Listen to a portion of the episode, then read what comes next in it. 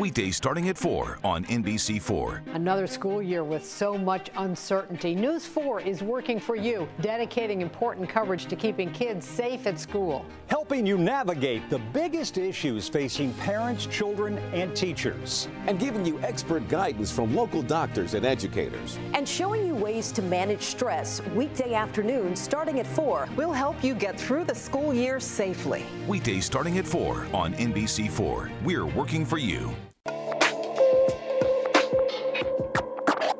Estamos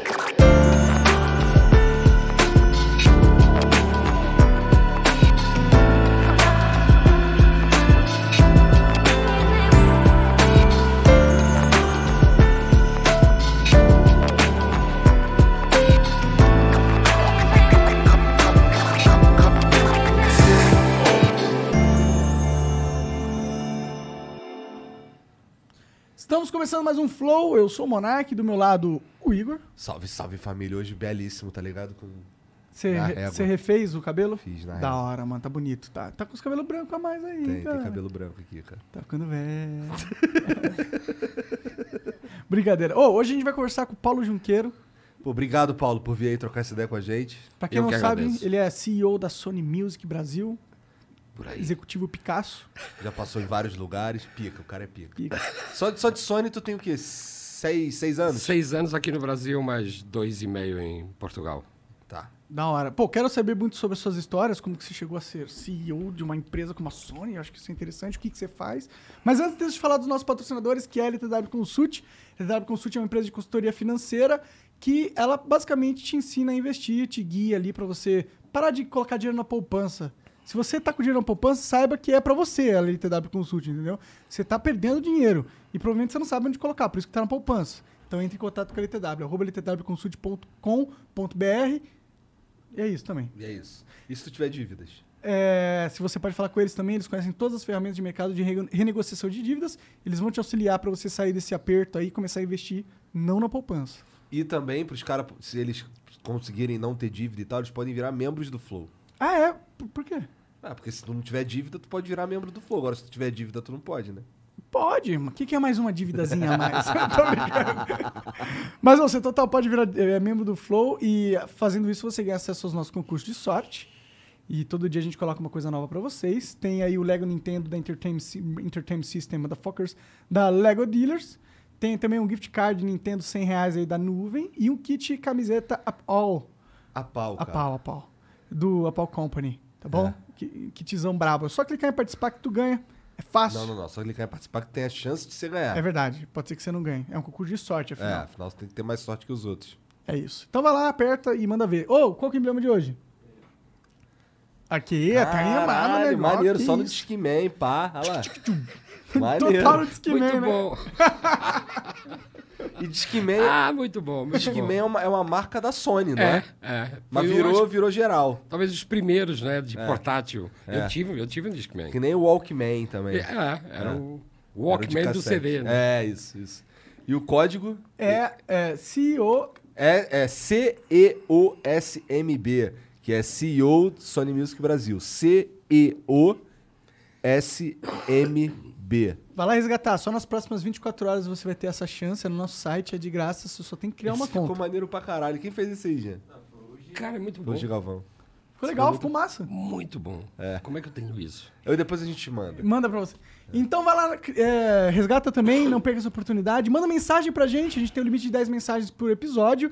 É 400 Sparks, o custo é no nosso site que compra, flowpodcast.com.br barra live. E você pode mandar áudio e vídeo até 20 segundos, tá? Mostra sua cara aí pra gente conversar. Se quiser mandar uma propaganda, a única propaganda no final do episódio, são 50 mil Sparks, você pode mandar áudio e vídeo até um minuto. Manda pra gente também, é um spot exclusivo, o único spot no final do episódio, tá bom? É isso. Cara, eu vou começar te perguntando qual que é o teu gênero de metal favorito. Trash. Trash, Trash é metal. foda, trash é foda. Megadeth ou Metallica?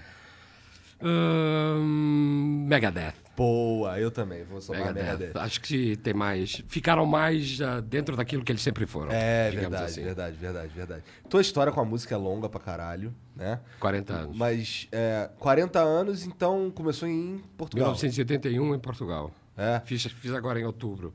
Em 1 de outubro, eu não sei se é 1 de setembro ou se é 1 de outubro. Então, adotei 1 de outubro, porque Entendi. para não comemorar antes. Entendi. Aí eu tenho certeza que pode ser 40 ou 41 meses. Mas o que, o que foi que te colocou nesse mundo? Uma loucura. Primeiro, ah, eu, a minha paixão sempre foi música. Eu não levava jeito para nada. Eu não, não sabia pintar, eu não sabia escrever, eu não sabia... Eu não gostava de história, nem de geografia, nem de nada. Eu realmente gostava de música, mas eu não conseguia tocar. Apre- Tentei aprender a tocar piano, muito ruim. Ah, tentei aprender violão, pior. Aí eu desisti de tentar aprender a, aprender a tocar qualquer instrumento e comecei a me reali- realizar ouvindo música. Então eu absorvia tudo. E, e também porque eu, eu aprendi muito inglês com música e eu me interessava as letras. Então eu, quando eu às vezes eu pergunto que tipo de música você gosta? Gosto de tudo. Eu falei, isso não existe. Não gosto de tudo. Então, não- mas eu escutava Também tudo. acho. Muito esquisito quando alguém fala que gosta de tudo, é porque não gosta de verdade de nada. É exatamente isso que eu acho. Então, eu, c- 15 anos eu estava no o punk estava começando em Londres. Aham, Sex Pistols. 74, 75, Sex Pistols, The Clash, Stranglers. Ah, e eu virei punk. Eu só escutava rock progressivo. Passei a escutar punk ah, uma semana depois de eu escutar. Ali no meio tive uma semana, uma maneira de falar, mas ali no meio tive assim Led Zeppelin e tal, tive uma, alguma transição. Sempre apaixonado por música. Aí a vida corre. E eu, com 21 anos, por uma coincidência da vida, da minha irmã que conhece não sei quem e tal, ah, você não quer trabalhar no estúdio? Como assim? Não, um estúdio de gravação de música.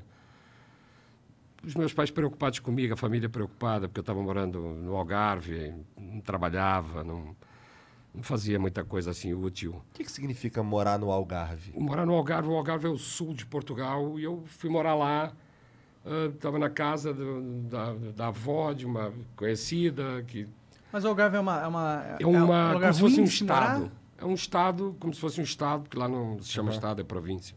Mas é que você estava longe da família, essa Tava era a longe. preocupação. Ah, entendi. A Entendi. preocupação é que estava longe. Estava longe e sem ocupação e sem nada. Pô, esse cara não estuda, não faz nada. Aí minha irmã, me- pô, vem para Lisboa. Mas tu tava realmente sem fazer nada? Tava. Mas eu tinha 20 anos. Eu acho que Mas 20 é a anos... época de não fazer nada. E esse não fazer nada, na verdade, você não tá fazendo nada. É você construiu todo o seu catálogo de é, amor pela música nessa época? Também. Também. E também senti nessa época também uma sensação de liberdade, ao mesmo tempo que também estava sentindo eu preciso fazer alguma coisa. Então chegava uma hora que eu. Sim, aquilo é- tudo convergiu. Sim. E, e aí eu ah, fui para Lisboa, conheci o cara que tal, ah, trabalhava no estúdio. Você quer fazer um estágio no estúdio? Falei, quero. Ah, o que, que significa isso exatamente? Ah, não, bom, é limpar cinzeiro, trocar a fita da máquina, tudo analógico, né? 1981. Trocar a fita da máquina, colocar os microfones e tal. Falei, ah, quero. Bora. Ah, e comecei. Tive uma entrevista com o diretor do estúdio, tinha uma, tem até uma piada que ele hum, perguntou: Você tem alguma coisa a ver assim com eletrônica e tal? Eu falei: Não, nada, nada. Então você toca? Não, também não. E assim, a eletricidade como hobby? Também não. também não. E você quer fazer um estágio aqui? Eu falei: Eu queria. Você acha que tem a ver? Eu falei: Eu acho. Eu acho que tem tudo a ver. Eu gosto de música e tal, e lá me expliquei. Eu estudava filosofia na época, faculdade de filosofia. Ah, quer dizer, tinha desistido e tinha ido para o Algarve. É a única referência. é- É, eu fiz um ano e meio de filosofia. É, isso não tem muito a ver com estúdio, mas você quer fazer um estágio? Vamos fazer. Aí fiz um estágio de seis meses, eu fiquei louco. Primeiro dia, eu fiquei louco. O que, que te deixou louco? O ambiente de estúdio é Os muito massa? artistas entrando, cara, a música sendo feita ali, o cara tocando. Aquilo que eu sabia que depois ia virar o- uma música num disco, ou numa rádio, ou numa TV, ou fosse onde fosse. Mas era aquilo que eu consumia, era aquilo que era aquela minha paixão, de ouvir a música. Aí eu comecei a entender, ok, existe gravação e mixagem. Grava por canal. Tu não entendia como a música era feita. E aí tu passou a entender. Eu ali. escutava a rádio e achava que o artista estava lá, tocando, aí entrava o outro, aí entrava o outro. Entendi. Sabe? Mais ou menos assim. Então explodiu sua cabeça de ver Total. como que funciona de verdade Não, e os artistas que eu admirava, né? Alguns. E, e de tudo. Fado. Sabe o que é fado? Sim, sim. Pô, fado, música tradicional portuguesa. Eu falo que o plano de marketing do disco de fado já está pronto. Você dentro do disco, agora não que é tudo digital, dentro do disco manda uma, uma gilete e o cara já corta os pulsos no final. E, e pronto. Quem Mas tô me- brincando, eu me- adoro fado, eu adoro Quem me fado. apresentou o fado foi os improváveis, meu. Porque eles tinham o fado improvável e eu achava o máximo, inclusive. Não conheço, não conheço o fado improvável, mas com certeza que deve ser muito bom. É muito bom, muito bom. E, e aí eu comecei lá como assistente de estúdio, fazendo exatamente o que o meu amigo ia me fala, tinha me falado, de servir café, limpar o estúdio, ah, trocar cinzeiro, botar as cadeiras para os músicos, botar microfone, ah, preparar a bateria, assistente de estúdio, o normal. Entendi. Aí comecei a gravar, pouco tempo depois, fado, porque era gravado ao vivo, em direto. Porque vocês sabem, né? Quem não sabe, mas é tudo gravado por canais e depois mixa tudo, né? Os volumes, equalização e tal, e aí é a música que a gente escuta hoje, em qualquer lugar, que seja divulgado. Ah, o fado, para quem não tinha dinheiro, eram quatro horas de sessão, chegavam quatro guitarristas e um cantor ou uma cantora. O fado é mais ou menos tudo igual. Então, a música é mais ou menos assim, os caras davam uma ensaiada ali, os quatro músicos, que é duas guitarras portuguesas, que é uma guitarra complicadíssima, de 12 cordas, com uma afinação louca, um violão e um baixolão, né, um baixo acústico de quatro cordas. E hum, o cantor ficava numa cabine, ou às vezes ficava ali mesmo. Um, dois, três, começa a música, aí tem um solinho, aí volta, o cantor entra, tal, tudo ali, a dinâmica toda pronta, já gravado para o que a gente chama o master final, Aham. né? o LR, o esquerdo Tá. e direito que você escuta. Pronto, já está tudo pronto ali. E a gente, o cara saía dali com o disco gravado, Caraca, diretão assim. direto, para ir para a fábrica. E a, tu- Sério. a, tua, a tua função nessa época ainda não era mexer com a música em si, ainda era é, tirar cinzeiro, essas paradas. Aí eu comecei a gravar fado. Depois de ser assistente, porque eu fui assistente, sei lá, quatro meses, Alguém te chamou meses. pra gravar fado? Como que você começou? Como que começa? Como que você Faltou evolui? alguém? Como- Exatamente. Às duas horas da tarde eu tinha que deixar o estúdio preparado, né? Microfonado. Aí chegava a galera, quatro músicos, três, quatro músicos e o artista. E o técnico ia chegar às duas, eu chegava uma e meia, né? Estava tudo pronto e tal. E o cara chegava e começava a subir os faders, a preparar a mesa e tal. Bora, pode gravar, pronto, pronto. E eu ficava ali, vendo Observando tudo. vendo tudo. E hum, o cara, duas e meia, não estava. E eu já tinha trabalhado com aquele grupo como assistente de estúdio. Eles já me conheciam, o Paulo e tal. né? E, e o Antônio Chainho, grande guitarrista de fado. Espero que esteja vivo. Ah, o Chainho, que já me conhecia, quem eu chamo de padrinho, ele falou: Olha só, duas e meia, a gente tem que sair daqui às seis. porque O horário contando, né? Não, mas a gente dá mais meia hora. Ele, "Ah, não, não, não, Paulo, vamos começar a gravar. Passa. Aí eu, cara, eu Se transpirava. vira nos 30. As mãos quase que pingava. Aí eu, ok e tal. Grava uma aí para ver se tal. Aí, pum, gravou. E foram ouvir. E o cara, pô, dá um toque aqui, mexe ali, não, está muito bom, tá tudo certo, não, não. Ela me deu uma orientação. Bora fazer outra, bora. E graças a Deus, o cara atrasado. Ah, Jorge Barata, um amigo meu, até hoje. E hum, o cara que me levou para o estúdio. Ele é que estava atrasado. E... Te ajudou várias vezes. Você ajudou até sem querer. E aí gravei a segunda, vamos ouvir. Ótimo. Não mexe. Vamos gravar seis seguidas. Os caras ficaram meia hora ali, gravaram seis, foram ouvir as seis, tal. Aí já tinha chegado o técnico, no meio das seis. O que você está fazendo? Eu falei, gravando. Como assim? Eu falei, cara, o cara mandou gravar, estou gravando. Gravaram às seis e tal, e já estava o Jorge, não, não estou aqui. Aí o cara falou, não, não, não, a gente está fazendo com o Paulo, pode deixar. Caralho. E pronto, e aí é o meu, é o meu começo. Aí eu ganhei confiança também, Pode né? Você ganha, Ele tá lá no tempo e ainda faz o serviço? tá tudo certo e a coisa saiu boa. Então vamos embora. E, e aí comecei a gravar. Aí tinha dois estúdios aí, aí um, de quatro canais, outro de 16. Aí comecei. Os caras começaram a te dar a oportunidade de Começaram. gravar. Começaram. E aí eles te contrataram como. E aí eu passei a ser funcionário Entendi. dos estúdios de gravação Rádio Triunfo, mas fiz dois Rádio estágios. Triunfo. Rádio Triunfo hoje é grande ainda em Portugal? A Rádio Triunfo não existe mais, não era uma rádio, Não era, era- só o nome que ganhou, por talvez tenha sido uma rádio lá. Entendi, né? entendi. Era só um estúdio de gravação, na real. Era um estúdio de gravação de som. Pode crer. E aí você começou a gravar fa- fado loucamente? Fado, pop, rock, tudo que aparecia. Pode crer. E a minha essência era rock, né? Eu, Aham. era o que eu gostava, era o que. Né? Fui punk, punk, né? De- e punk de boutique. Nunca saiu na porrada com ninguém na rua? Não, não, nunca fui de, De boutique, porrada, então. cara. Nunca, nunca- nunca tive corpinho pra, pra, pra dar porrada nem pra receber. Muito Ah, menos o jiu-jitsu salva aí nesse mundo. E aí, de- aí foi muito tempo depois que tu veio pro Brasil? Aí eu vim para o Brasil, a primeira vez visitar em, em 84 e fazer um estágio no Estúdio Transamérica, aqui em São Paulo. Ah, foi uma, uma história também rápida, engraçada. Os- bom, meu, meu avô paterno morou no Brasil, meu pai morou no Brasil. Foi daqueles poucos imigrantes que vieram no início do século XX e voltaram para a terra, que normalmente ficam. né? Aham. E eu tive vários familiares que acabaram ficando no Brasil. Mas por que, que ele voltou? Porque o meu, meu avô teve um AVC e, E aqui com fica 40 perto. e poucos anos. Sério? É. Caralho. E os médicos falaram, pô, vai para sua terra, morrer em paz. Aí ele falou, eu vou para minha terra, mas não vou morrer. Já. E durou mais 40 anos. Caralho, da hora, da hora. avô era duro. Meu avô chegou aqui como sapateiro, analfabeto.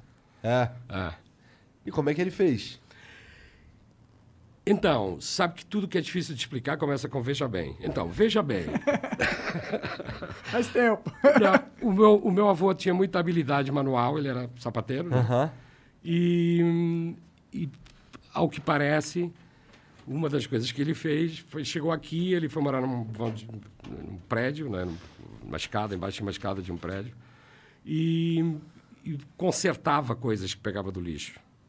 Pegava sapato, pegava tal, e ia consertando. Aí ele fez uma cadeira, construiu, pegou uma cadeira velha e fez uma cadeira, ou eram três ou quatro, que é uma cadeira que até hoje é um clássico no Rio de Janeiro, que tem um arco e um outro arco por dentro, o assento é de palhinha, Aham, e o pé, aham. assim. Porra, Pode crer. é. Então, essa cadeira supostamente foi...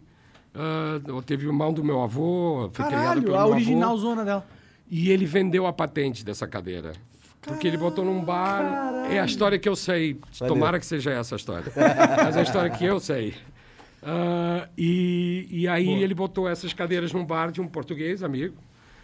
E, e alguém viu, um cara viu e falou, pô, quem é que fez essa cadeira? Ah, eu, o Jonqueiro e tal. É, Aí ele foi lá, ó, vai falar com não sei quem. Aí o cara falou, "Ah, você quer vender a patente da, da cadeira? Avô não sabia nem o que era patente. Ele falou, claro, mas era muito esperto. Aí ele foi saber o que era uma patente, aí, aí Alguém quer vendeu. comprar algo aqui meu, porra? Eu tenho. Pô, é para vender? Ah, e aí ele hum, ganhou um dinheiro, começou na construção civil e ah, ganhou uma fortuna em 10 anos. Tanto Porra, que os legal 40 pra anos que ficou em Portugal, ele só gastou essa fortuna. Não chegou quase nada para mim. Mas não tem problema nenhum. Ele era, Não sapa- teve, né? Não- ele era sapateiro analfabeto, meu pai era advogado. Porra. Ele fez o que ele tinha para fazer, mas cumpriu lindo. Lindo. Aí voltou para a terra e comprou tudo o que ele podia. Era uma aldeia com 300 habitantes. 305, Algodres. Um lugar, lugar muito legal. Deixa eu só contar uma história do meu avô, muito Conta, louca. vai. Com vontade. O meu avô parece que com 13, 14 anos foi para essa aldeia aprender o ofício de sapateiro, porque a família era tão pobre que as meninas tinham que ir para um convento, os caras ou iam para o serviço militar ou para um seminário para ser padres.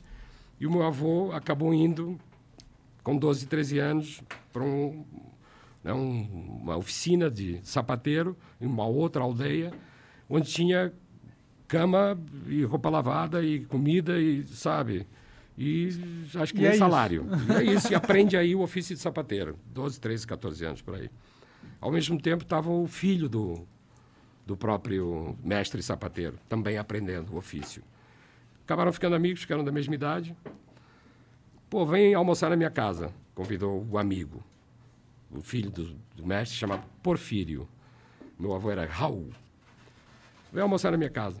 Aí ele foi, entrou na casa e, e viu uma, alguém, uma moça, eh, lavando a escada, o chão, naquela posição, né? Lavando o chão. Meio de costas ele viu. Não viu nem a cara. E perguntou pro Porfírio: Quem é? É minha irmã, Ana. Aí ele: Vou casar com ela. É minha avó. E casou mesmo. Caralho! Minha avó. Ana. Maneiro, maneiro. Minha avó. Ana. Amor à primeira vista. Nem vista teve, né? Porque- Amor à primeira. Total. Legal, cara. Maneiro. Eu não sei como é que a gente foi parar no meu avô. É, eu também não Não, é que lembro. você tava contando a história de como você, seus, é, seu avô veio pro Brasil. Exatamente, E, é, É, que aí ele teve um derrame, voltou pra terra e eu te perguntei por quê e tal. Verdade. E aí teu pai virou ah, advogado. Meu e- pai se formou em Direito, em mas lá Coimbra. em Portugal mesmo, Em né? Coimbra. Isso. E a minha mãe se formou em Letras, em Coimbra, se conheceram aí e tiveram três filhos, um dos quais sou eu. Entendi. Quanto tempo você ficou nessa rádio? Na Rádio Triunfo, eu É. fiquei até de 81 a 85. Então a pergunta era, como é que você veio parar no Brasil? É verdade. Aí eu ah, recebi um... Chegou no estúdio onde eu trabalhava. Que eu lembro que foi em 84 a primeira vez. Isso, É. 84. Vim visitar o Brasil. Tinha aquela história, meu avô tinha deixado um prédio no Rio, tinha que ver, porque o dinheiro não chegava lá, a gente acabou percebendo que estava sendo roubado. Aquela- Alguém tinha que vir, eu falei, eu quero. Eu ia para qualquer lugar. Eu achava Portugal zero. Amo Portugal, amo a minha terra, é um lugar incrível. Mas é um mercado O mundo pequeno. é maior que Portugal, é. É, o mundo é bem maior. E estava até contando uma história hoje para a Ana Paula sobre isso. Mas aí eu ah, recebi, um, chegou um folheto, uma, uma brochura, ah, sobre os estúdios Transamérica de São Paulo. O maior estúdio da América Latina, São Paulo. E tem que- você tem que pensar, um cara com 24 anos, em Lisboa, São Paulo, 20 milhões de habitantes. Lisboa tem 1 milhão de habitantes. Portugal inteiro tem 10 milhões. São Paulo, em 84, devia ter 16 milhões. 17 milhões. Era quase dois Portugal. E eu morava numa, numa cidade com um milhão que eu achava monstruosa. Ah, maior estúdio de, da América Latina, 48 canais. Eu gravava em 24. Há muito pouco tempo, porque até lá só gravava em 16. Então tinha 48 canais. Duas máquinas de duas polegadas de fita, sabe? Aquela fitona. Não grande. faço nem ideia. Cara, uma coisa, um aparato que você não tem noção. O estúdio parecia uma nave espacial. Maneiro. Mesas com. Era realmente grande pra caralho, então. Era. E era, e era o único jeito de você gravar, não tinha estúdio caseiro, home studio, né? Não tinha. Não tinha tecnologia Não pra tinha. ser é Não isso. tinha computador, não tinha Pro Tools, não tinha nada. Não tinha nada disso. Tinha fita magnética, que era onde você imprimia o som, que depois mixava e virava um CD, um, um vinil antes, né? E cassete, que eu, no meu tempo. E aí chegou esse, essa brochura, eu falei, cara, eu tenho que ir no Brasil, eu tenho que ir no Rio. Estúdio em São Paulo, mandei uma carta. Pô, vocês aceitariam eu fazer um estágio por minha conta? Eu tenho uma tia que mora em São Paulo, que eu posso ficar na casa dela e tal. Aí me aceitaram. Aí eu fui ver um negócio lá no Rio, que eu acabei não vendo nada. O que, que eu ia ver? Estava sendo enganado, o cara também me enganou. Ah, né? E eu era um moleque, né? Parece, parece que tu tava cagando um pouco pra isso aí. então. Muito. Nossa. Muito. Quero mesmo ir no estúdio. Fui, fui tão bandeira assim. um pouco. Agora eu, agora eu senti. E aí você foi no estúdio? E aí eles me aceitaram, aí eu vim e fiquei duas ou três semanas aqui. 84 era o início do rock aqui. E eu já tinha participado do início do rock lá, que foi em 80. Por causa da proximidade com Londres e tal, e da influência que a música anglo tem no país até hoje. Ahn, se viveu lá esse momento que se viveu aqui com Paralamas, Legião Urbana, Barão Vermelho, Traje Rigor, etc, etc. E aí eu chego aqui em 84 e vejo esse movimento acontecendo aqui, no estúdio lá na Transamérica, que era um puta estúdio. Ah, eu fiquei louco, cara. Eu voltei para Portugal, eu só pensava, eu tenho que voltar para lá, eu tenho que voltar para lá, eu tenho que voltar para lá. Aí escrevi outra carta. Fiz amigos aqui, mas amigos circunstanciais de duas semanas, três ah. semanas. E, pô, eu quero ir morar no Brasil. Vocês me arrumam um emprego? Um diretor do estúdio falou, pode vir. Cara, eu comprei uma passagem de ida, né? De lá para cá, de vinda. Uma mala e vim. E cheguei, não era bem assim. aconteceu o Veja Bem. E aí o emprego tá aí, veja bem. Aí já um, eh, tinha que ter papéis, tinha que ter CPF, tinha que ter não sei o quê, e eu achava que era tudo tranquilão. Eu ia chegar com a minha carteira de identidade portuguesa, olha como eu era, né? Ia falar, Tá aí, vamos lá, onde eu assino? a Transamérica pertencia, não sei se até hoje, ao grupo do Banco Real, o Grupo Real do Aloysio Faria. Era um mega conglomerado. Não entrava assim um qualquer. Ainda mais para técnico de som do estúdio Transamérica. Então, fiquei nove meses até eu conseguir o meu visto de permanência. Minha carteira Mas você estava trabalhando com eles, não? Não. Nesses nove meses? Só? Não, ah, então aí é que vem a outra história, que é, comecei a fazer show, comecei a fazer PA. Que era uma coisa que você fazia o PA, no final do show o empresário te botava o dinheiro na mão em cash. Foi fácil arranjar esses trampos de PA? Através do estúdio, os técnicos também faziam PA. Pô, vai fazer uma folga, pô, o Paulo, pô, coitado do Paulo. Pô, o cara tá aqui esperando. E eu ia todos os dias pro estúdio e ficava lá vendo. Entendi. E, e olhando, e vendo, e vendo, e participando das gravações, mas não podia fazer nada. Mas o que é que eu fazia? Eu ia para lá sábado, domingo. Eu passei meu aniversário lá, um 13 de julho de 1985. Tinha um mês no Brasil, ninguém sabia que eu fazia aniversário. Eu passei o aniversário inteiro mixando uma música do Guilherme Arantes. Para nada. O que, que aconteceu com essa, esse meu expediente? Eu conheci o estúdio melhor que ninguém. Porque os técnicos chegavam, tinham seis horas de, de trabalho, tinham que fazer o que tinham que fazer e não ficavam lá viajando. Tu ficava lá viajando. Aí eu ficava lá viajando e mexendo no botão, pá, e o Harmonizer, e o SPX, e a Rev 7, e o pá. São tudo aparelhos de vintage. Ah, e ficava lá curtindo e mixando e, e viajando. Aí, de repente, saiu a permanência, eu pude realmente começar a trabalhar como contratado e aí... Mas E até... te contrataram mesmo. Me contrataram mesmo. Entendi. entendi. E, a, e desde esse dia, desde que eu cheguei até eu começar a trabalhar no estúdio e ganhar o salário, eu fui fazendo show. Aí eu conheci o Brasil inteiro. Porque aí comecei com o RPM, aí me- o metrô me chamou, aí que conhece o Ira, que conhece o Kid de Abelha, que não sei o quê, aí vai, vai, E tu vai. já vai, vai. conhecia essas bandas? Fui conhecendo aqui, porque o que é que aconteceu? O Brasil, naquela época, tinha muita ah, competência para gravar acústico. Bossa nova, ah, coisas mais pop, coisas regionais. Cara, e acusticamente tinha um som inacreditável. Rock não tinha escola. Então eu chego com uma informação de ter gravado quatro anos fado, pop, rock, tudo.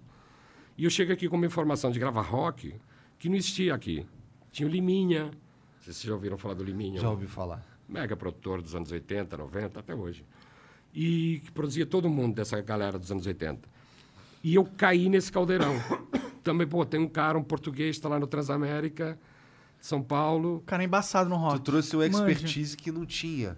Ah, aqui gravavam guitarra em linha, não sei como, como vou explicar isso. Guitarra você liga no amplificador e, sai, e prepara o som, né? Sai um mega som. Ou você liga direto na mesa e sai aquele sonzinho. Entendi. Perninha Nossa. de guitarra.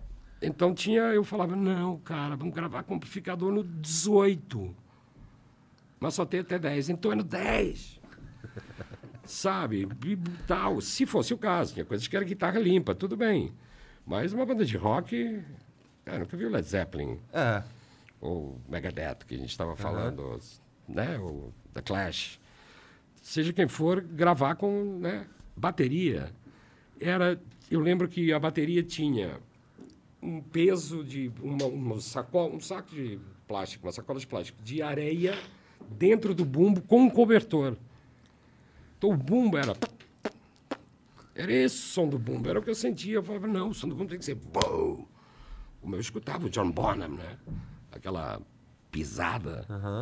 Então, que era um bumbo de 24 polegadas, todo aberto. Que, que sacola de areia, que, sabe, tudo live, embora gravata. Aí eu botei uma bateria com o Ira. Uma bateria numa sala de espelhos que tinha na Transamérica, madeira e espelho. Que era para gravar corda, chamava sala de corda. Aí eu falei, não, vamos gravar bateria ali. Como assim, bateria? Bateria? Aquilo é sala para gravar corda. Tinha uma cortina assim que você controlava a reverberação. Você fechava a cortina, ficava mais seca. Abria a cortina, vinha o espelho. né? Naquela sala de corda, pode gravar um violão lá, no máximo. Eu falei, bota um tapete lá, por favor, e vamos gravar uma bateria lá.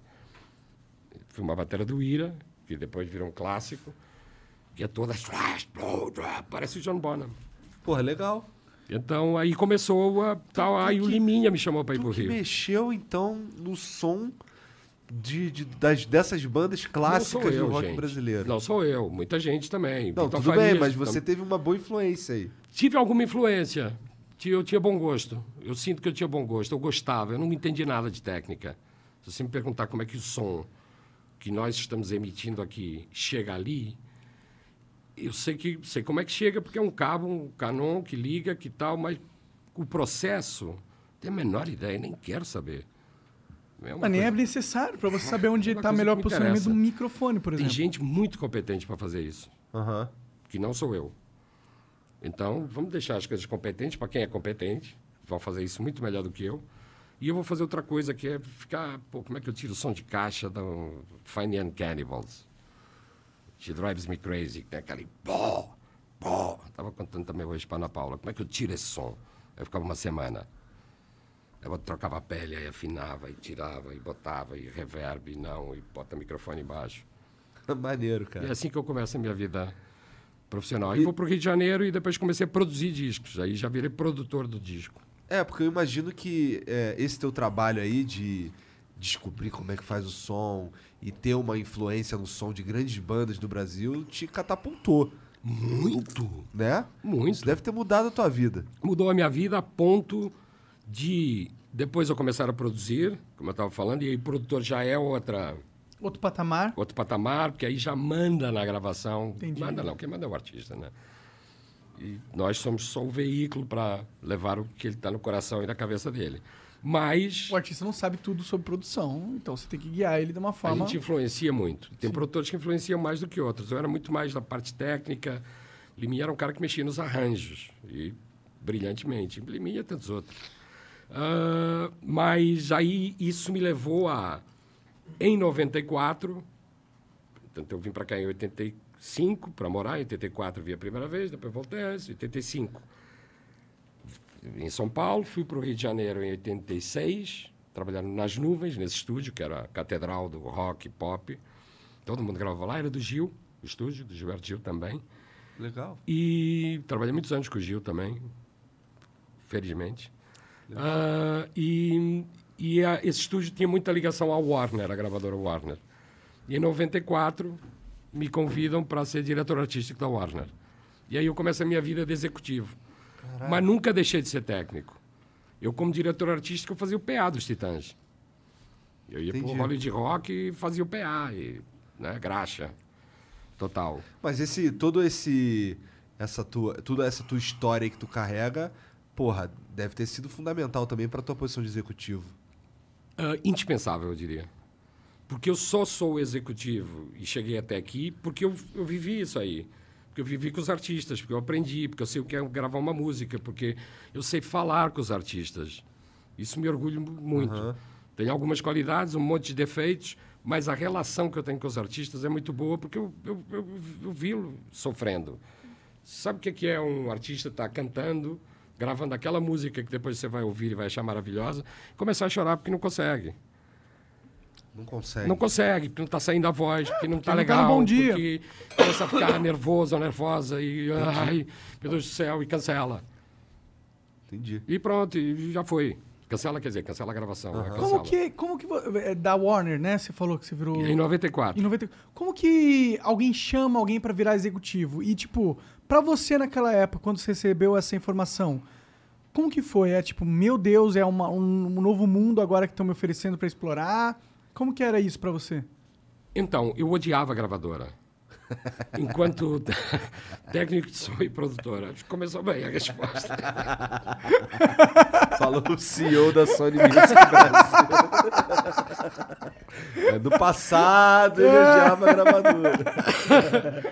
Eu, exatamente, o verbo foi, foi bem colocado. Por quê? E eu explico e eu acho que vai fazer sentido. Não é que eu odiava a gravadora, eu trabalhava para gravadoras, não trabalhava na gravadora. O que, é que eu odiava em gravadoras? Algumas coisas. Eu ficava três meses com o artista dentro do estúdio, dois meses fazendo um disco. Não ia ninguém lá. Da ninguém, gravadora. ninguém aparecia. E a gente ficava lá sofrendo. E já, aí, de vez em quando, um ligava, o outro tal. Aí, no final, estava o disco gravado, mixado. E não é, não é que nem hoje, que você hoje faz um recall no Pro Tools, né, no programa de gravação, e volta a mixagem toda e você mexe não sei o que. Não, aquilo era uma fita magnética, estava numa máquina, que tinha que vir para uma mesa, que tinha que mixar tudo de novo. Uma mixagem demorava dois dias. Para gravar, então, só tinha 24 canais, não era canais infinitos como tem hoje. Então era tudo muito complicado. Bom, a gente tinha ralado ali dois, três meses sem ver a cor Do de dinheiro. alguém de gravadora. Ah, não, tá. O que, o quê? Eu, eu achei que você falasse que você vê a cor do dinheiro. Não, não, isso não, isso não- nunca me queixei. Estamos falando de multinacionais, vão pagar. Ah, mas, mas é boa. e tinha audição final, na última semana de estúdio, chamavam a gravadora, vinha, a gravadora, estava todo mundo sentado, a Ana Paula deve lembrar bem. Tá, tá, ué. E tinha uns caras que viravam e falavam, pô, mas essa música, essa música não tem refrão. Não, eu, eu sou o produtor, eu não sou contratado da gravadora, eu não sou o artista, eu sou o produtor. Estou ali. Cara, na- depois de uma audição, duas, três, eu fui enchendo, enchendo, e comecei a falar, pô, mas esses caras não aparecem. Esses caras não vêm, esses caras chegam no final para cagar regra. Como assim? Aí teve uma que eu devia estar com algum problema de humor naquele dia. Mau humor, não um bom humor. E teve um, alguém, que eu não lembro nem quem é, nem, nem, nem interessa, falou, pô, mais uma vez uma dessas assim, pô, mas essa música não vai tocar na rádio? Pô, mas como assim? Pô, uma música com quatro minutos? Pô. Aí, cara, aí eu não aguentei. Aí eu parei a máquina e levantei e falei, olha só, meu irmão, onde é que você estava nos últimos três meses que eu não te vi? Pô, a gravadora é aqui, cara, no final da rua. Nós estamos no Jardim Botânica, a gravadora era na Gávea, era uma avenida. A Avenida Jardim Botânico, que liga uma ponta à outra. Dez minutos? Por que você não veio aqui? Quando a gente estava no início, falava, ó, não tem música para tocar na rádio. Ah, essa música pô, não tem refrão, essa é boa, mas... Por que você não veio aqui? Eu nunca te vi. Agora chega aqui, aos 49 do segundo tempo, e fala... Muda tudo. Não tem refrão e está muito longa e Pô, é, mas não foi nesse tom, né? Foi bem puto. Nem estava com, exatamente com esse vocabulário. Estava com um vocabulário um pouco mais agressivo. E E a reação do cara? A reação do cara foi, né, ficou assim, né? Aí eu saí porta fora. Mas eu acho que esse também foi um dos motivos pelos quais me chamaram. Porque o presidente da Warner, nessa época já não. Sim, na época que eu estou contando a história, sim, mas quando eu fui chamado já era outro. Historicamente, foi um, durante muitos anos foi um cara chamado André Midani. Não sei se vocês já ouviram falar do André Midani, tem livro e tal. Foi um grande homem da indústria fonográfica, um sírio. Esse tinha uma história de vida, esse vinha aqui. Esse ia ficar muito bem aqui. Muito bem. Mas, bom, ah, o André foi presidente da Sony aqui, o fundador da Sony no Brasil, abriu a Sony no Brasil. E, e ele foi ser o CEO regional da América Latina. E botou um outro presidente no lugar dele, que foi esse presidente que me chamou. Mas a minha história com a Warner vem do André Midani. Eu acho que chegou nos ouvidos do André também. esse episódio aí. E eu, o André já me conhecia. E o André, já em Nova York, fala para o presidente da época, fala, pô, chama o Paulo. Tanto que quando, respondendo agora a sua pergunta, quando me- o presidente me liga, fala, pô, vem ter aqui uma conversa comigo, Beto Boaventura, era um cara que eu não tinha muita relação. Tinha muita com o André, que estava em Nova York.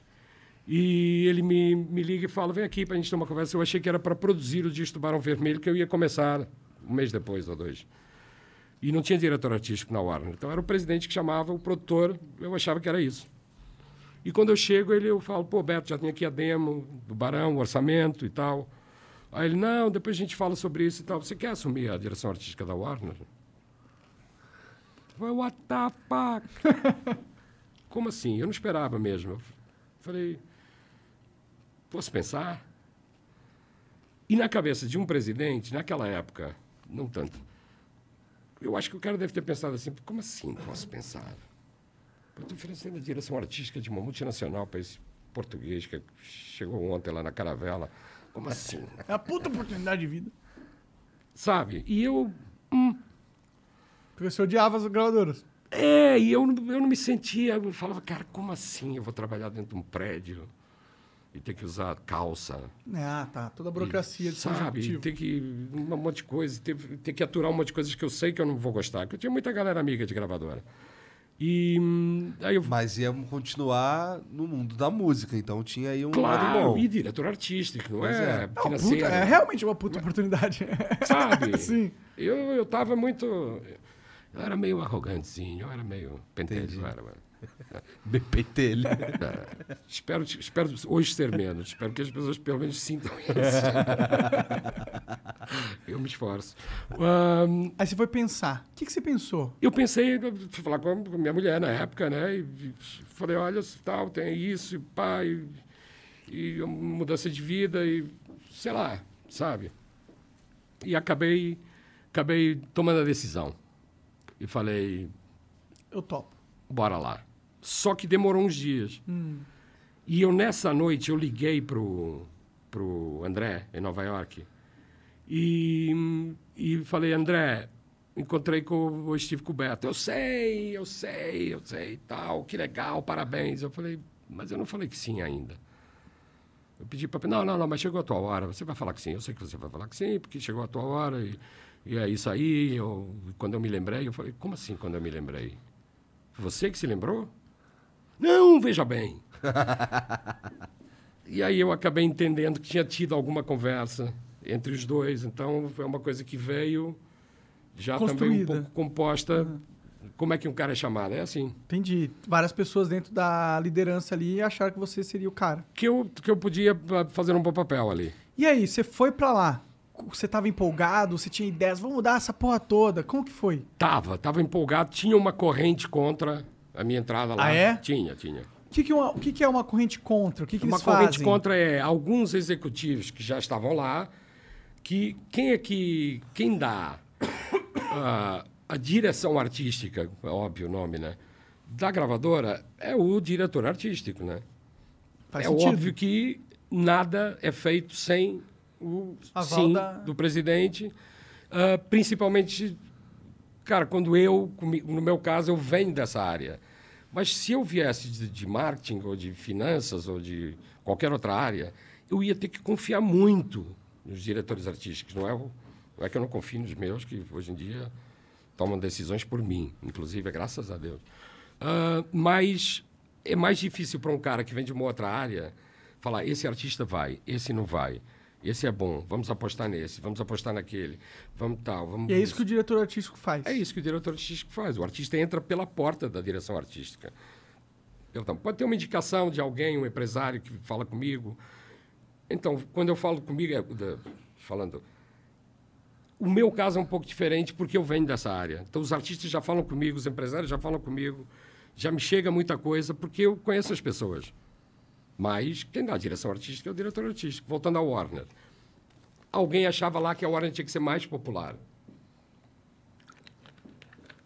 A Warner naquela época tinha Gil, ahm, Milton Nascimento, eh, Barão Vermelho, Kid de Abelha, Ultraje Rigor eu acho que ainda estava, Ira. ah, Porra, era- faltava o quê? eh, naquela época estava começando o sertanejo.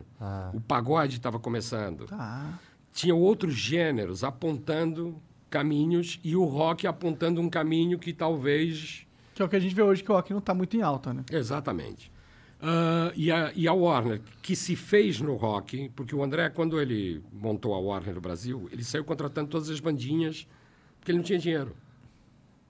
Não dava para. Ele contratou o Gil, contratou a Elis, ele tinha dinheiro para dois, três artistas, mas o resto ele tinha que fazer o catálogo. E essas bandas estavam doidas para gravar, assinavam de- cruz ali.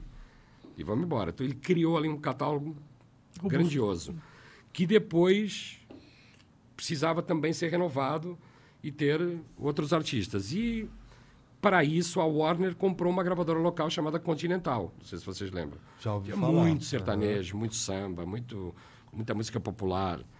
E exatamente para suprir essa, essa Demanda, falha. Então, se tinha a Continental, para que, que a Warner tinha que ser popular? Popular já era Continental. Então, deixa a gente ser. Cult. Mas quem é que tava enchendo o saco pra tornar vocês a Warner popular? Não, já não está mais, no, nem sequer está mais no mercado. Tá, Não adianta nem falar nomes que já não está já não tá no mercado. tá. Isso foi há 25 anos. Então, Entendi. 27, 20, 27 anos. Então, acabou, acabamos ficando no meio termo. Eu também cedi de alguma maneira, porque o presidente é que é o meu chefe, né? Mas o, o primeiro artista que eu contratei, por exemplo, é uma- foi uma banda de forró.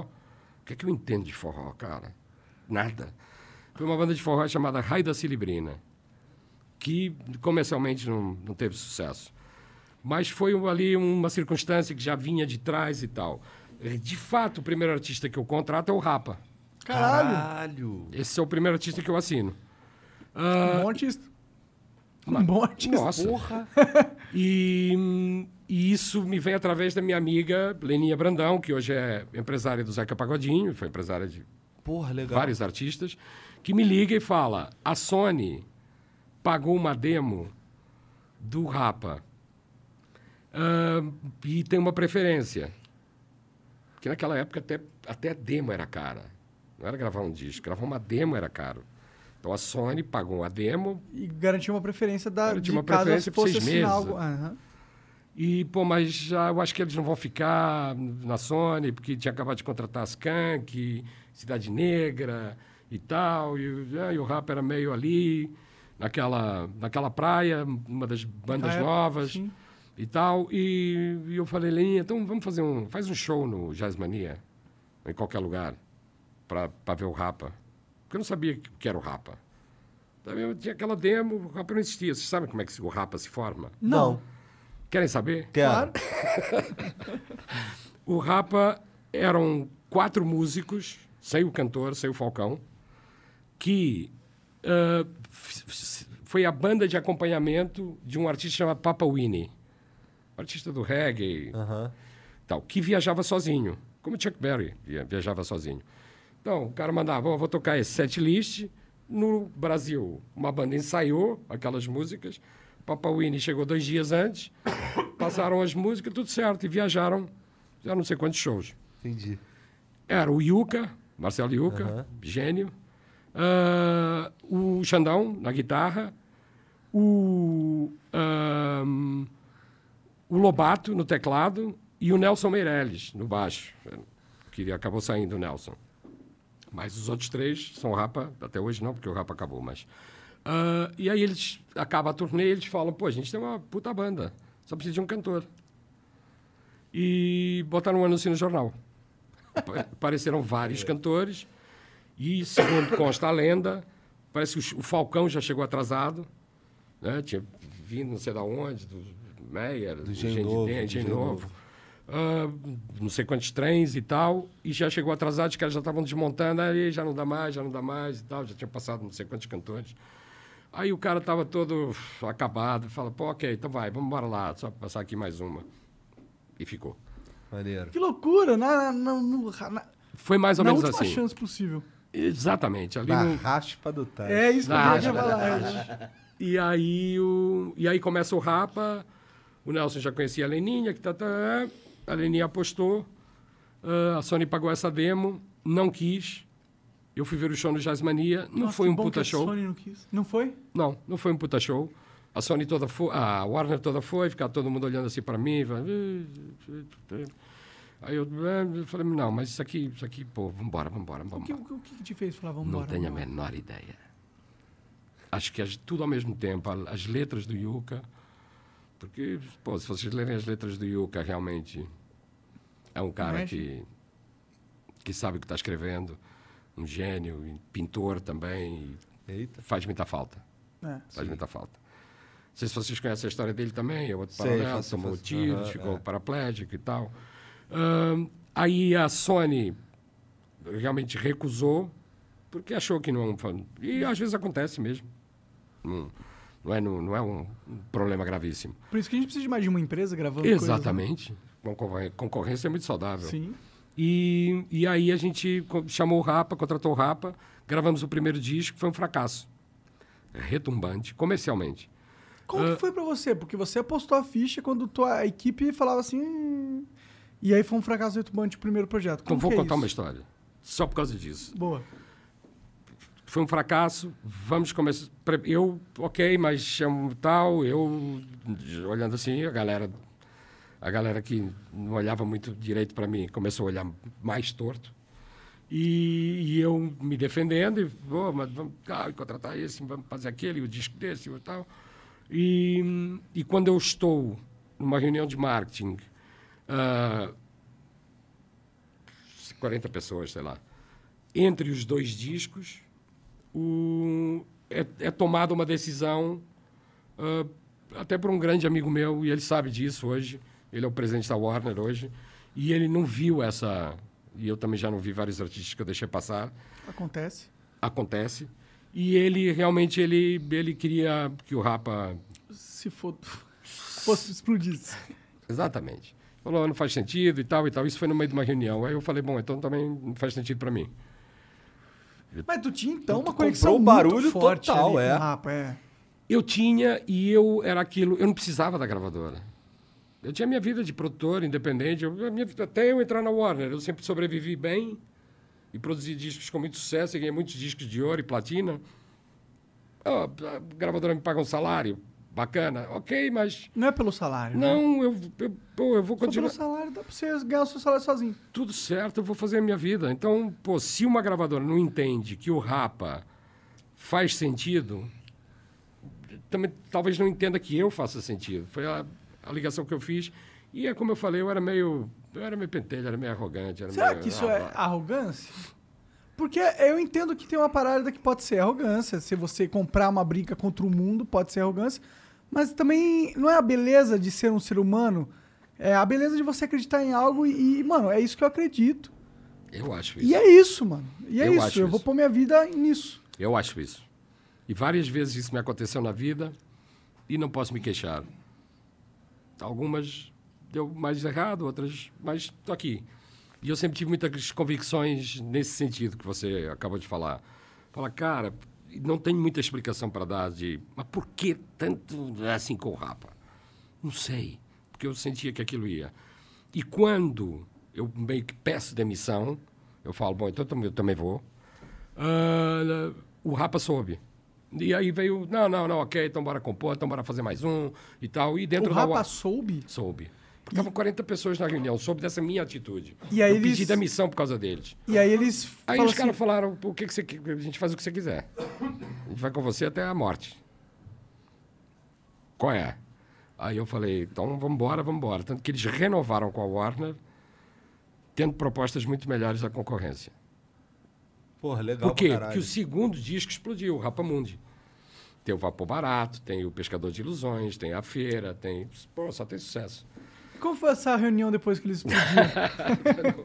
Essa eu já não lembro. Mas deve ter sido muito boa, porque essa... é engraçado você não lembrar. Não, não lembro. Engraçado. Não lembro, porque depois... É porque foi ao- aos poucos tudo foi acontecendo. Não é, não é assim num clique que você explode um disco inteiro. Pode crer. Aí esse disco já vendeu, sei lá, platina. Já. O primeiro é disco uma vendeu banda 8 mil. histórica. O segundo vendeu 250 mil. Caralho. Coisa assim. Não lembro exatamente. agora. Maneiro. Aí veio o lado B o lado A. E aí já é a consagração do Rapa. E eu sempre tive uma relação muito, muito estreita com o Yuka. Até ele ir embora. E lancei, tive o privilégio de lançar o último disco solo dele, já eu na Sony agora. Entendi. Então, Mas e essa transição? Você tava na Warner, certo? Quanto tava- tempo você ficou lá? quatro, quatro anos, de 94 a 98. E aí você saiu da, da Warner e foi fazer o quê? Sei do quê? Da Warner. Ah, eu saí da Warner porque me convidaram para voltar para Portugal para a EMI. Aí eu fui assumir a direção artística da EMI em Portugal. Entendi. Por que, que a EMI parecia interessante pra você? Porque voltar para casa, eu tinha um filho Entendi, naquela época, pô, tinha um convite. Tinha uma vaidade no meio do caminho de eu ter saído voltar com uma mão na frente e outra atrás, procurando emprego no Brasil. Ah, entendi. E voltar entendi. como diretor artístico da maior gravadora do- do- de Portugal. Tinha, sei lá, 40 Entendi. artistas. Eu não tava- Gravadora Número um. A EMI era... Era pica. Picaça. Das galáxias. Pode crer. Faz sentido, então. Então faz. E voltar para minha terra e tá, pô, já tinha passado 14 anos no Brasil. E voltei e um mês depois queria vir voltar para o Brasil. Não tinha nem chegado o container ainda, com a mudança. Por quê, cara? Porra, mas aí já tinha fudido. É, aí, não, certeza. e aí eu fiquei oito anos lá. Não, porque, na verdade, teve uma reunião que a gente estava falando de promo, de discos promocionais que se mandava para as rádios e para os meios e tal, e o número de promos, e, e eu, aí mil, aí eu falei, caramba, faz tanto promo, isso é quase a mesma quantidade que a gente faz no Brasil. Não, não, isso é o chip out para as lojas. Isso é venda, não é promo. Promo é 50.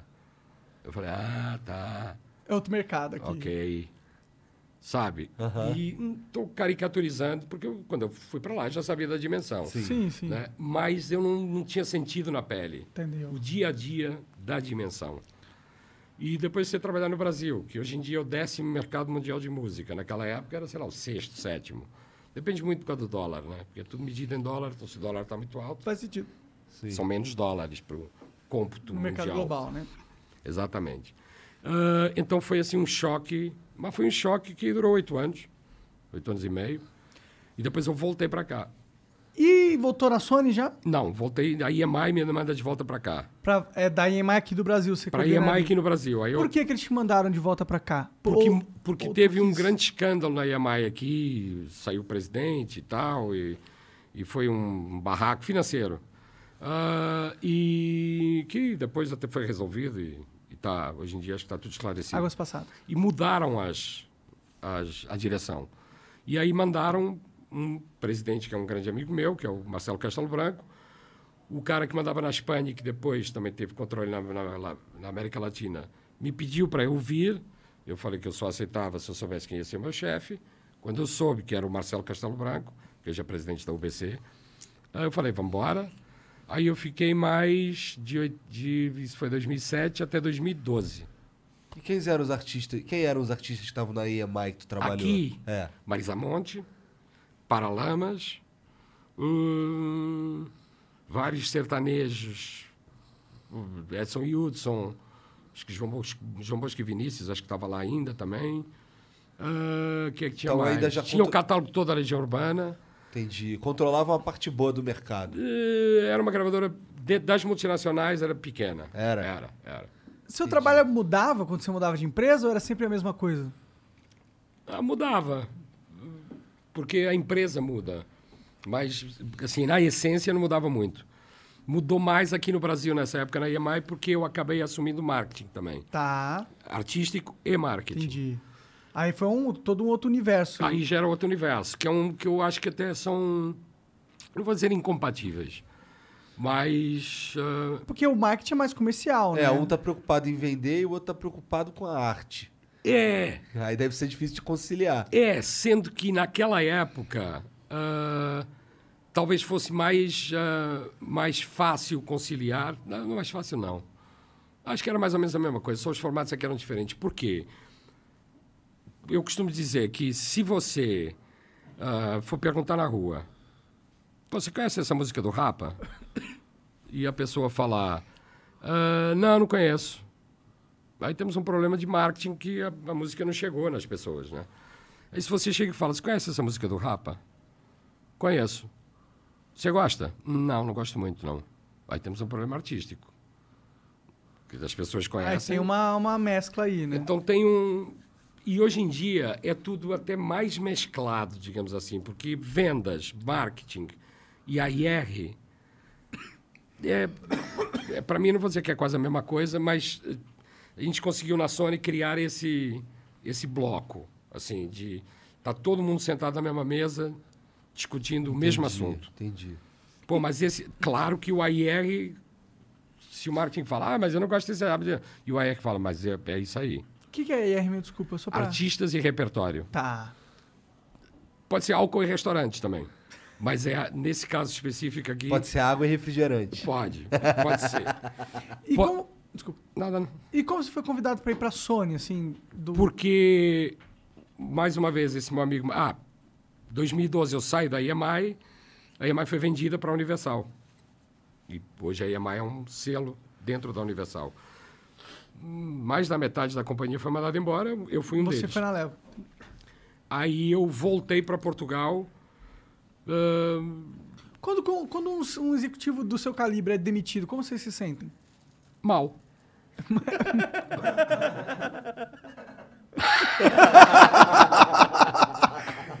Dói um pouquinho no coração. Dói. Dói Mesmo no sabendo que a culpa não foi sua, tipo, a empresa foi comprada e o caralho. Ahn, sim, mas eu, eu, eu tenho consciência que eu também não estava bem naquela época. Entendi. Eu não, era um, era- o ambiente era muito ruim. Era uma empresa que estava sendo vendida há um ano e meio, então é um processo Ninguém tava muito entusiasmado ali. tava né? muito desgastante. Eu assisti a destruição da EMI, então eu trabalhei 14 anos na EMI, né, oito em Portugal, Portugal. seis no Brasil. É uma vida. É, um, pô, é uma vida. E, cara, a EMI é a marca, é a gravadora dos Beatles, dos Rolling Stones. Ah, do, é? Cara, eu, eu sou. Não do- sabia. Não, é, sim. Beatles do, ou Rolling Stones? Rolling Stones. Rolling Stones, né? Eu também. Sorry, eu amo Beatles também, mas... Eu não gosto muito de Beatles, mas isso é uma outra história. Vamos. Cara, eu também falava isso. É? E depois saiu um disco chamado One, há muitos anos, que foi todas as músicas dos Beatles que foram em primeiro lugar, ou na Inglaterra, ou nos Estados Unidos, ou em ambos. São 27 músicas, eu acho. E eu estava na EMI, cuidando do repertório local, então não era do, do internacional. Mas as reuniões eram. Aí quando começam a tocar o disco, eu conhecia as 27 e cantava a maioria delas. E Eu falava, não, eu não gosto de Beatles. E ali Então, eu na verdade, falar, você como gostava eu não de gosto de Beatles? Beatles, É. se eu, se eu sei tudo. Então eu É, gosto eu, de conf- Beatles. eu confesso que assim, eu, eu devia escutar mais Beatles pra ter uma opinião de verdade. Sabe? Já eu sou o cara aqui da mesa que é o completo ignorante sobre Beatles e música total. Música em geral? Em geral, cara. Você gosta de música? Ah, Eu gosto quando põe- tem música rolando, eu, eu adoro, mas eu não sou aquele cara que ativamente busca escutar músicas ou que tem o artista preferido. Eu sou meio, meio quebrado nesse sentido. Mas Você não sabe o que está tocando, por exemplo. a maioria das vezes eu não sei. Claro. Ah, um Red Hot Não, tu mas- sabe. Ué, Porque você já ouviu infinitas mentes, infinitas vezes comigo lá no carro, entendeu? Cara, Red Hot. Que Não, é- é, Red Hot é bom pra caralho. a, a minha mulher brinca muito comigo, porque ela é brasileira, de Juiz de Fora, e, e por causa das, das palavras que eu falo em inglês. Então, a briga com você. não briga, brinca. Ela fala, cara, não- você não pode chegar num bar e pedir um Red Bull. Ninguém sabe o que é um Red Bull. Você tem que pedir um Red Bull. Ela é sábia, sábia. Ah, ele Então- usa Windows XP. Entendeu? E Red Hot Chili Twitter. Peppers. Twitter. Red, Twitter. YouTube. Twitter. YouTube. O Deezer. Deezer. Spotify. Para, vai fora. Não, não, eu não Pega mal. Não, tô, tô brincando. Tô Tua brincando. esposa é sábia. Eu percebi que você, apesar de ser português, você não tem um sotaque carregado. Eu falo outra língua. Se eu quiser falar português de Portugal, começo a falar agora, metade das pessoas Quando não tu vão entender. Portugal, tu fala português de Portugal com a Claro, galera. com meu filho, minha filha no telefone, eu. eu. Que loucura. sabe por quê? Ah. Estúdio, de novo. Quando eu, chego, quando eu cheguei aqui, vou dar um exemplo. Só as peças da bateria. Bateria. Até aí você vai. Até aí eu tô. Pior, pior que eu, quando eu tentei aprender um instrumento, foi bateria. Fiz Então. umas aulas. O bumbo é similar em Portugal, é bombo. A caixa é tarola. Tarola. Tarola. O contratempo, prato de choques. Prato choques. Claro, prato de choques. Sim, que chocam faz com o outro. sentido? Pratos é pratos. Tom-tom, timbalão. Timbalão. Surdo, timbalão de chão. É mais simples, né? É bom. Então, eu estou só dando esse exemplo porque quando você está gravando no estúdio, está do lado de cá do vidro, tem um artista, um músico estressado lá de lá. Uma partitura, às vezes, com o produtor aqui pentelhando. Então o cara tem que tocar. Se eu falo português de Portugal, aqui assim, blá, blá, blá, o cara ah, vai me falar três vezes. Oi? Como? Aí eu falei, cara, eu pensei, se eu estivesse na Inglaterra, eu ia ter que falar inglês. Na França eu ia ter que falar francês, no Brasil eu tenho que falar brasileiro. Ponto. É difícil falar brasileiro com português? É isso aqui que você vê. Não, não, sim, eu sei que você, hoje em dia, se se você não falasse que você é Pra mim é automático. português... Hoje é automático. Meus, meus, aprender, os meus fácil? filhos chegam aqui e falam brasileiro com, com, com os brasileiros porque eles moraram aqui. Entendi. Entendeu? Então, é uma coisa natural para nós. A gente optou por isso. Tem um monte de portugueses que moram aqui, estão aqui há 50 anos e continuam com o mesmo sotaque da não aldeia. porra nenhuma que os caras. Tinha um cara que era o. Ele era o dono do galpão de uma empresa que eu trabalhava. E ele chegava lá, ele só falava com um cara, porque era o único cara que entendia o que ele tava falando. Eu não entendia porra nenhuma. Ele, pra mim era blá blá blá blá blá blá. Eu ficava, caralho, isso é português, eu não tô entendendo porra Parece nenhuma. russo, né? Cara, parece outra parada muito louca, que não entendo nada. Aí eu ele ficava rindo da minha cara, o Portuga. Claro. Então, eu, eu- se se eu estou aqui eu quero me inserir dentro do ambiente, cara, eu tenho que fazer o possível para me inserir. Culturalmente, politicamente, socialmente e linguisticamente também, em termos de gramática. E, oh, e como que é o dia a dia do- do- dos maiores CEO, de um, do CEO das maiores empresas de música do Brasil? Como que é o dia a dia? Você acorda e faz o quê? Você caga todo dia de manhã? Como que Todo é? dia de manhã. Eu cago todo dia de manhã. e eu, por vezes de tarde também. O meu intestino funciona, você não tem noção. Então isso é saudável, isso é... Saudável, graças a Deus. de uma pessoa saudável. Mas essa parte eu, eu faço inveja a muita gente. Podemos até estender o assunto. Cagar, eu cago bem. Cara, cagadas bem. é das coisas que eu faço com mais competência. Tu tem um grupo no WhatsApp do, do Cocô também, igual o Kibe.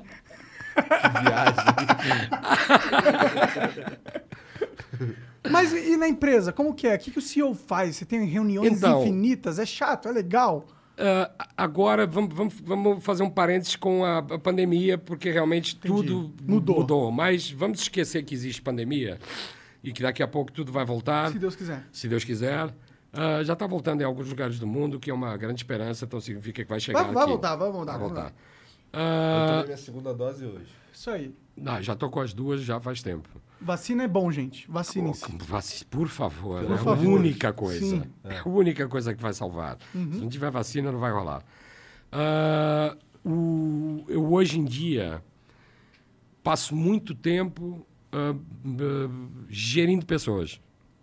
Então, esse meu percurso todo técnico e tal, e produtor, e da música, e do esse, do...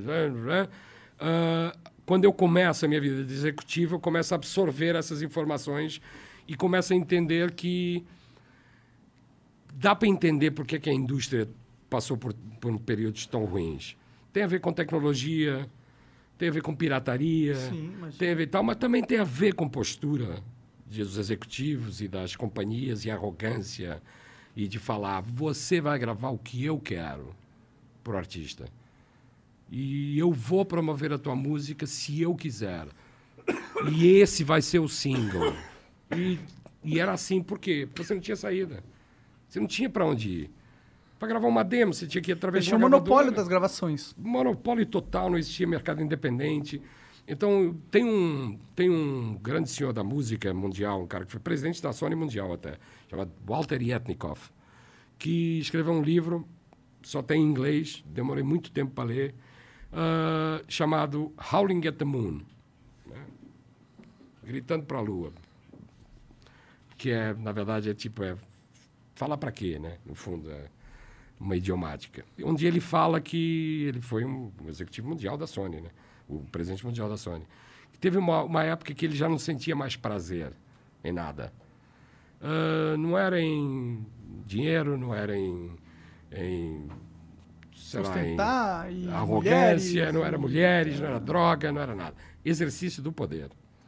Era de chegar pro Bob Dylan e falar: Você já não tem a mesma inspiração que você tinha, hein, Bob? Porra.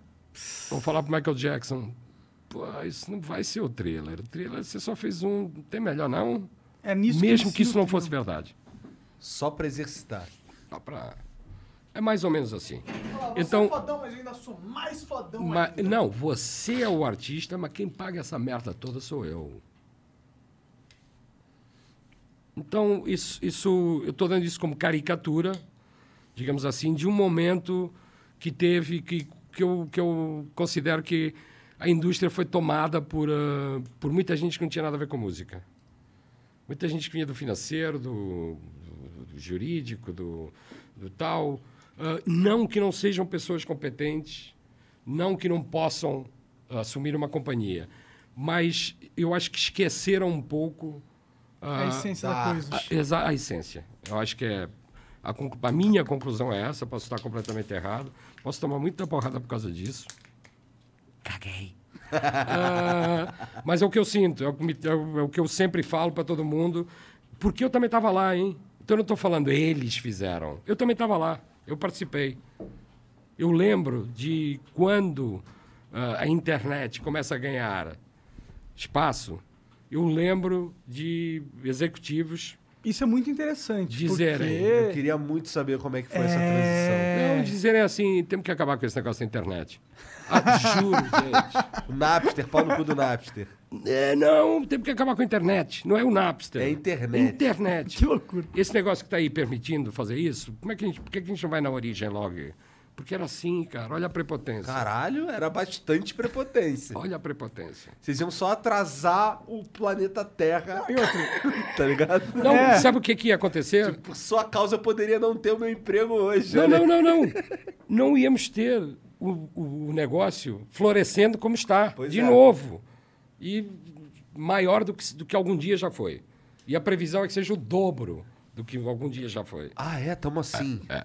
A Goldman. Sachs fez uma previsão de a indústria fonográfica em 2030 vai chegar a 47 bilhões de dólares. Hoje em dia está em 24, 25, eu acho. E como é que tava assim pré-internet? Tu lembra? Ah, tava 20, 21, só que caiu para 14, né? Ou 15.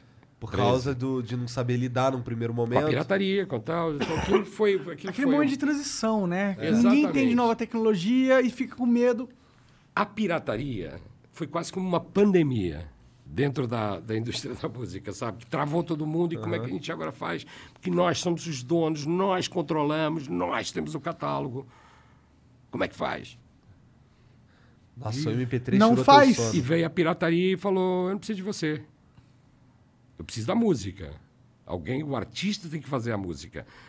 Paralelo com isso, vieram os estúdios caseiros, a tecnologia de gravação se desenvolvendo, você podendo gravar quase que num- em casa. Não estou nem falando na era celular. Estou falando ainda numa época de. de aí, há 20 anos atrás. 97, 98, 2000. O 2000 foi o auge da indústria. Aí veio. E com essa transição acabou os artistas sendo mais valorizados. Claro. Ganhando, eles ganham mais hoje em dia, os artistas. Ganham mais os que fazem sucesso e os que têm catálogo. Como tem que ser. Porque o que acontecia, para a gente fazer uma conta muito rápida e muito simples, não tem nada de matemáticas complicadas. Você fazia um CD com 14 músicas, um LP com 10. Dessas 14 músicas, você trabalhava duas músicas, três, uma, quatro. Bom, mas aí era Quando era hiper foda. sessões, sessão total. Então você investia em três ou quatro músicas e vendia 14. Porque o preço do CD incluía 14 canções. Hoje, você gostou daquela música, você vai ouvir aquela música. Coloca ela na playlist junto com outra música de outro álbum e acabou. E você era obrigado a comprar 14, porque se você queria ter aquela, né, você ser proprietário daquela canção, Do conjunto todo. É, é. você tinha que levar 12 que você não gostava, você só gostava de duas. Era uma cesta vezes, básica quando a gente que dava tinha... umas sorte, tipo Claro. a Foo Fighters, aquele disco There's Nothing Left to Lose. Não, eu tô falando, eu tô falando Californication, dava uma sorte. não, tantos. É. Então, a gente acabou de falar de um disco do, do thriller do Michael Jackson. É. Cara, teve, sei lá, oito músicas de trabalho. O Traje a Rigor. Vocês, vocês, vocês conhecem o O Inútil? Roger e tal. Inútil. A gente, só... somos Pronto. inútil. Cara, esse disco teve, acho que duas músicas de 12 não foram single, não foram música de trabalho. Pô, Legião Urbana, todo mundo conhecia o disco inteiro. É. E tantos artistas, e, pô, vamos ficar aqui a noite inteira falando. Mas nessa prepotência do vamos acabar com a internet, se a gente tivesse acabado com a internet, hoje a gente não tinha emprego, porque a indústria tinha acabado. Sei lá, tinha acabado, não- também não sou tão apocalíptico assim, mas... É, não, teria, teria continuado como era antes e... Mas é que é verdade que vocês nunca tiveram a chance de acabar com a internet. Eu acho. Claro que não, cara. Que eram viagens Ah. daquelas gente. Não, vamos acabar. Vamos acabar com isso, internet. Acaba. Não, E aí, nessa, nessa lógica, eles acabaram, tipo, não se adaptando. Fala, se, a- Claro. se o objetivo era acabar, você não vai se preocupar em se adaptar. Não, e com a, com a queda da indústria, muita gente vazou. E foi porque não eram da música. Então eu, eu, eu concluo de al- de alguma maneira que ficaram alguns malucos, sabe? Que não sabem fazer mais nada, que é o meu caso. Então, e o caso do Sérgio Afonso, que é o presidente da Warner, e o caso de tantos, tantos eh, executivos que, que acabam. A gente ficou, Marcelo Castelo Branco, Jorge Lopes, sei lá, tanta gente vai ficar aqui. Quem te chamou pra Sony? Essa história é é- também é boa. Mano. E eu estava em Portugal, decidido, muito zangado com a indústria. Falei, vou voltar para Portugal e vou procurar emprego e vou abrir um restaurante, sei lá, qualquer coisa. Tu gosta de restaurante, essas paradas? Eu gosto de comer, Como eu também. de beber eu também. Eu gosto. Vinho, gosto muito de vinho, não bebo muito destilado. Tem um vinho ali, hein? É, de mel. Daqui a pouco, daqui a pouco. e, e aí, esse meu querido amigo Marcelo Castelo Branco, eh, que foi presidente da Universal aqui no Brasil, no Chile e tal, e também na, na Espanha. Ele conheceu vários executivos na Espanha e um presidente da Sony Espanha, Portugal reporta a Espanha, ah, é o presidente da Ibéria, né, da Sony Ibéria. Ah, o presidente da Sony Ibéria falou com o Marcelo Castelo Branco, falou, pô, tô precisando de um cara para assumir a companhia em Portugal, Ah, o cara que está lá vai sair e tal, Ah, você conhece alguém? E o Marcelo falou, conheço. Meu amigo Paulo Junqueiro, nesse momento está em Lisboa, Mas era pra Portugal o negócio. Portugal. Ele saiu do Brasil, já tem a carreira, é isso aqui, e ele está voltando para Portugal e está sem emprego. Ele fala que não quer trabalhar com música, mas se você ligar para ele e falar para assumir a Sony, aí, Eu acho que ele topa. se eu acho que ele topa. Aí ele me ligou e falou: Barbate vai te ligar. José Maria Barbate é o nome do, desse cara. Esse Barbate já tinha recebido duas ou três recomendações também de mim. Tá. Porque falou com não sei quem, falou com tal, com o Fernando Você Cabral. ficou falou com- ansioso na época que você Oi? soube que tava rolando essa possibilidade? Você fica ansioso? Ficava, não, ficou, não ficou? não, não, não fiquei nada ansioso. E eu tinha um grupo de moto, de motar. Harley Davidson. Não, eu tinha uma Honda. Pode crer. oit- 800, uma Deauville. Ah, e era uma galera que, né, quando os anos que eu morei em Portugal, a gente saía três, quatro, cinco dias, ia para Espanha, tudo de moto. Ah, 10, 12 pessoas, 12 motos. E, e eles sabendo que eu estava em Portugal, porque eu ainda tinha tudo aqui no Brasil. Eu tomei a decisão, vou voltar para cá. Mas eu tinha que voltar no Brasil, desmontar a casa, container, mandar para lá de volta. Né? Aquela Eu já tinha toda. vindo, já tinha voltado para Portugal oito anos e voltado para o Brasil. Seis Então, anos, nessa né? de volta para Portugal, mais container, mais não sei o quê, e tal, e tal, e tal.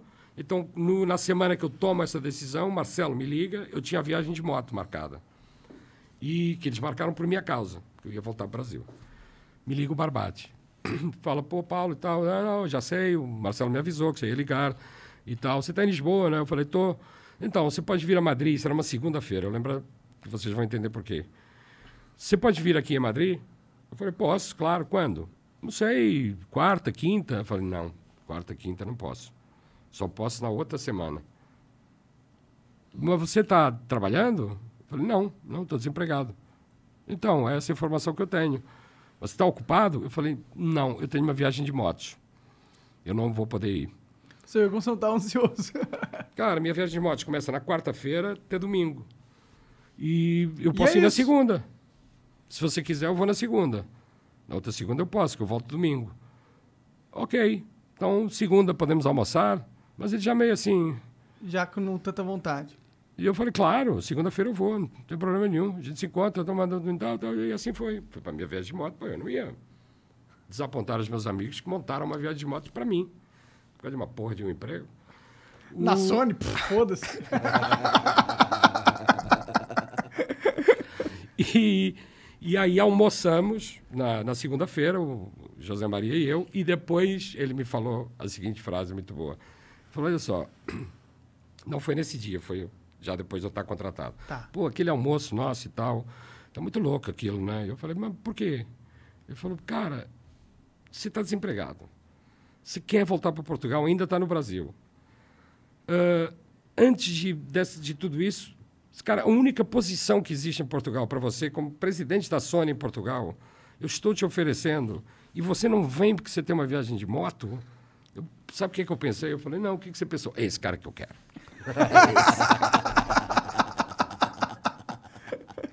Portanto, mais uma vez, o coração me levou. Cara, como eu sou Não, sabe por que, que ele pensou assim? Eu imagino algumas. ah, Mas sabe por que, que ele, ele, ele quer um cara do seu perfil nesse tipo de trabalho? Por que, que ele não quer um cara que tá disposto a deixar tudo pra uma oportunidade? E ele quer o cara que fala assim, pô, essa oportunidade é legal, por quê? Ah, não sei. Tô, agora estou tentando pensar com a cabeça dele. Talvez porque, porque precisa de alguém firme, precisa de alguém sincero, precisa de alguém que fale o que, que vai no coração e que não venha com bullshit, sabe? E de nhenhenhê.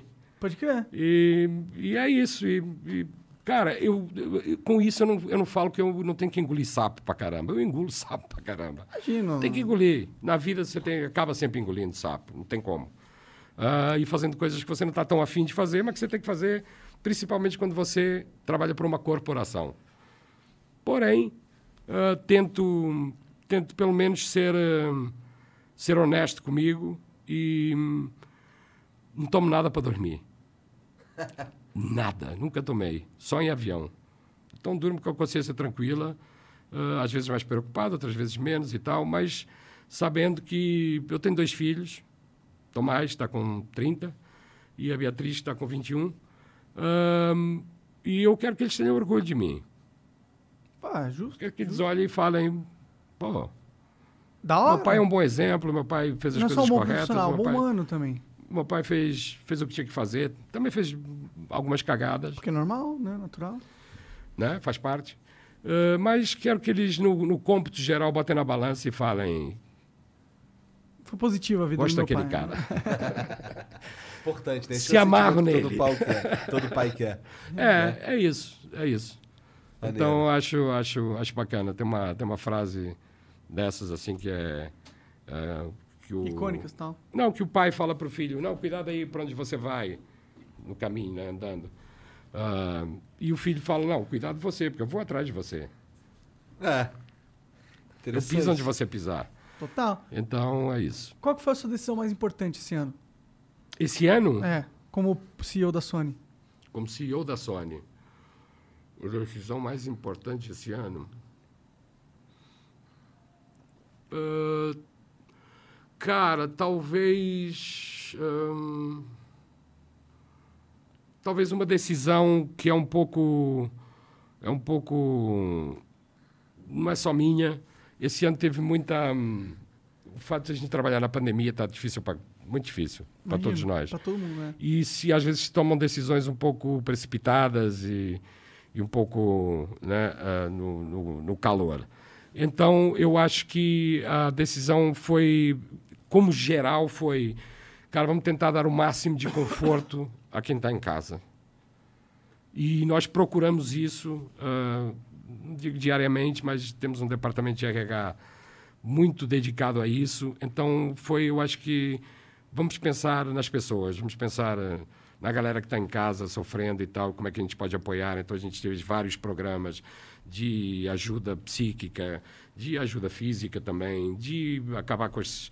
Sexta-feira, todo mundo acaba às duas horas da tarde, todas as sextas-feiras. A gente fazia isso no verão, ah, né, quando a gente tinha trabalho físico na, no, no escritório. Trabalhava mais um de dezembro, janeiro e fevereiro trabalhava mais uma hora por dia quem né, tem ponto. Ah, e sexta-feira vai das nove às duas eu acho das dez às duas não lembro. E de tarde vai embora para casa vai para a praia vai porque a sede é no Rio de Janeiro são 130 pessoas no Rio Pode crer. então, e estendemos isso. Então, eu acho que, pensando nisso como gestão, eu acho que foi. Estamos fazendo, não é uma coisa que se faça e fique feita, estamos fazendo o possível para criar um bom ambiente de trabalho. Acabamos de fazer uma pesquisa agora também sobre o ambiente de trabalho. Então, eu acho que a dedicação, temos um plano e uma, e uma, uma estratégia também de inclusão, de antirracismo, de, sabe, de de, de inclusão e diversidade. Então, eu acho que foi essa acho que foi a decisão mais importante, porque as outras decisões são todas muito importantes, mas são contrata aqui, quando não contrata ali, manda essa São música, escolhe no e tal. todo. Não é que são pequenas, mas são o dia, nosso dia a dia. Não posso con- considerar como uma grande decisão a contratação, não sei Não de quem. são especiais. Não implica como- todo mundo, né? Como realmente ajudar pessoas a, que estão em uma posição fragilizada, né? Exatamente, porque, porque todos nós estamos sentindo isso. E eu posso me considerar um privilegiado, então eu tenho um conforto, eu tenho um tal. Então tem muita gente que não tem. Ah, Tu ainda mete a mão em música? hum, muito pouco. É.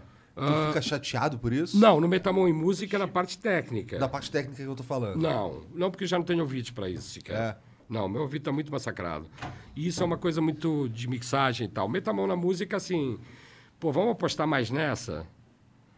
Pô, esse artista aqui, pô, tô sentindo que não tá, pô, a gente tem que encontrar uma solução de AIR, de artista de repertório. Pô, vamos mudar o produtor daquele, vamos tal, vamos chamar Entendi. aqueles caras para produzir tal. Tu lembra qual foi o teu último grande acerto? De contratação aqui na é, Sony, É. comer- comercialmente, Não, não sei se comercialmente, mas pode ser. Eu quero saber alguém que tu falou assim, O "Caralho, último. contratei esse, esse artista e esse artista é foda. O último, É. o último, último. A última contratação que a gente fez foi Caetano Veloso. Caralho! Mas não posso dizer que eu acertei porque tem Porque 50... já tava certo, né? Esse daí, esse é fácil. Não, vamos falar de artistas assim que... ah, que, se- que, explod- que eram do zero e explodiram. É, vamos, isso. Vamos, A última aposta que deu certo. Porque, pô, Gustavo Lima, há dois anos, foi um- uma contratação monumental. Marisa Monte, o ano passado. Aham. Sabe, são coisas ah, que realmente marcam né, Mato Grosso esse ano também. Tem vários artistas né, que eu tenho muito orgulho de, de terem escolhido a Sony para trabalhar. Ah, assim, comercialmente, eu acho que Barões da Pisadinha. Caralho, que legal. Os Barões da Pisadinha foi um, Uma aposta uma loucura, certo. cara. Ah! Você conhece Barões da Pisadinha? Essa música eu conheço. Só Nossa basta senhora. você me ligar. Ah! Meu Deus. Cara, Barões da Pisadinha chega através do AIR. Na verdade, chega através do BI. BI? BI. BI. What is BI? Sorry. Que porra é essa, Paulo? Você tá muito entendedor das paradas aí, Desculpa, cara. hein? Business Intelligence. Entendi. Que, na verdade, é a galera que, que analisa os dados. Pode né? crer. Coleta dados e tal Adoro e dados. digere os dados. E naquela época, a gente tinha três ah, gênias. Na, uma delas, infelizmente, saiu da Sony, mas continuamos amigos, que ela foi para foi para uma assumiram posições bem mais mais altas. A Mari. Ah, Parabéns, Mari. parabéns Mari. Mari Abreu. Ah, elas descobriram um artista chamado Barões da Pisadinha independente através de análise de dados Que do foda. top 5 mil. Aí elas falaram cara tem um artista aqui que tem 40 músicas e ou 30 músicas, não lembro agora exatamente quantas, e representa, eu acho que era 0,2% de market share dentro de um top 5 mil. É muita coisa. Para um artista independente, com 30 ou 40 músicas, muito pouco repertório, representar tanto num top com 5 mil canções, é fácil de Faz fazer a conta. estatístico aí. Aí, e levou para o AIR. Uhum. O AIR ouviu e falou: opa, isso é bom, Então aí. isso aí é bom.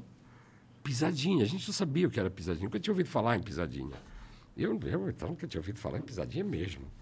Ah, e, e chega o Vilela, o André Vilela, gerente de AIR, a gente tem o Bruno Batista, o Renê, diretores artísticos, o Vilela, gerente artístico, fazem ali um trio muito, muito completo e tem uma equipe de AIR muito grande, tem marketing, tem muita gente fica tão com ciúmes que eu não falo de nome das pessoas.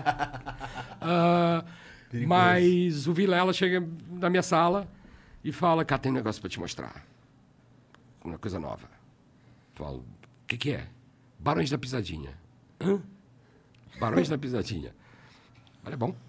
Tá bom. O que, que é? Cara, aí ele começa a me mostrar uma playlist que existia.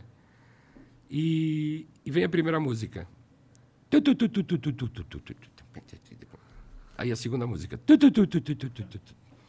E a terceira música. Tu, tu, tu. Eu falei, como assim, Vilela? Não, as introduções são próximas, mas vamos ouvir as músicas. Aí começamos a ouvir as músicas. Eu falei, cara, isso é bom, cara. Isso é bom. O que que, te, o que, que em você... sei, cara. É o sentimento, o negócio... É um.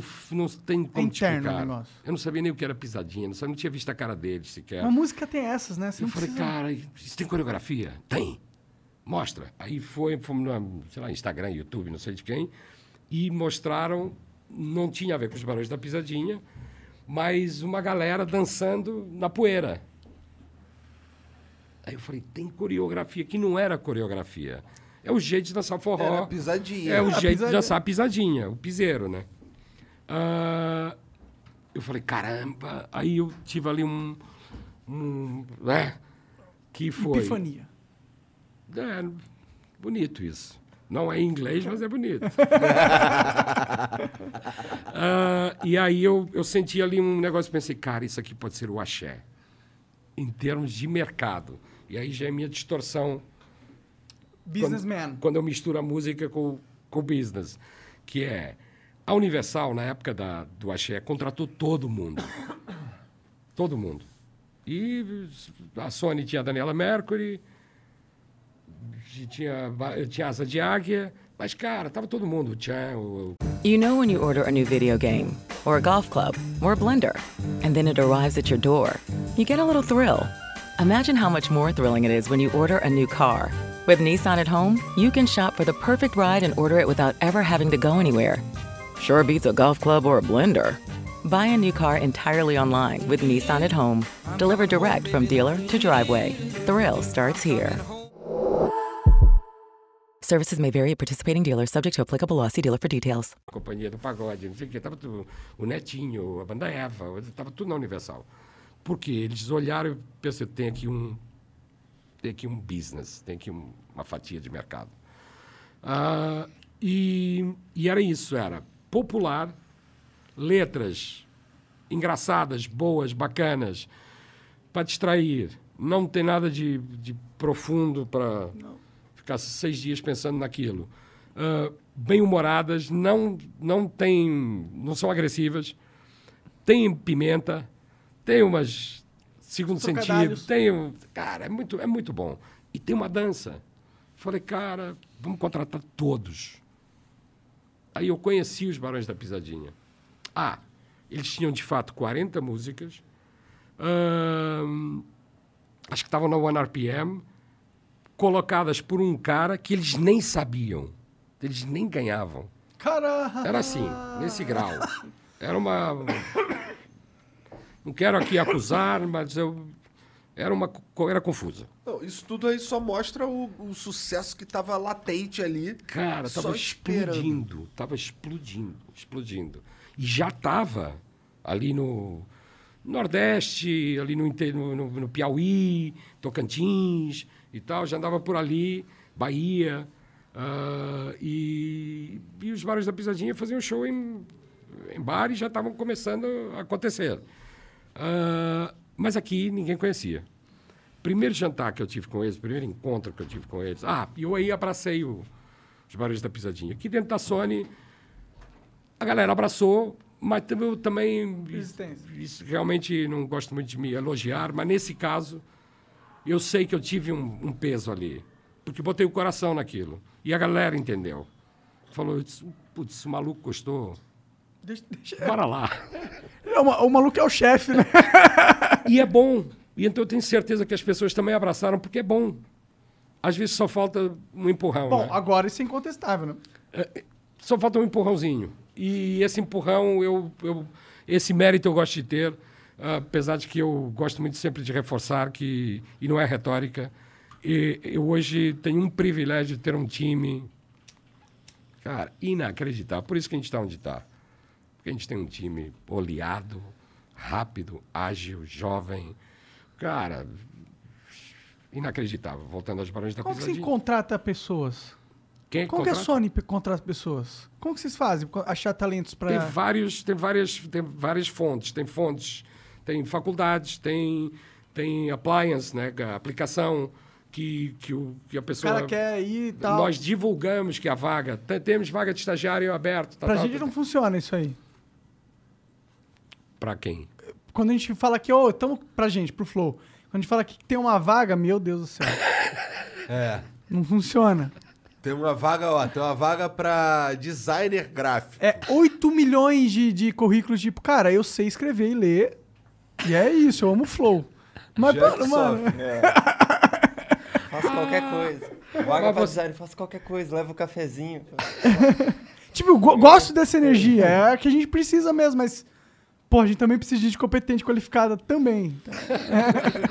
Mas vocês estão muito expostos. Sim. Mas a Sony tá exposta pra É, caralho. muito menos, muito menos. A Sony, as pessoas sabem a Sony das televisões. Da, É, e a tal, Sony não tem um sabe, programa diário com uma personalidade da Sony ali Não, e tal. acho né? no fone, ok, É. mas a Sony Music, Sim, sim, sim. sabe? Não, mas tem gente que fala, eu quero trabalhar na Sony Music. É que eu realmente pergunto pra você porque eu preciso de dicas. Isso acontece também. Ah, isso aí num nível para começar a trabalhar. Sim.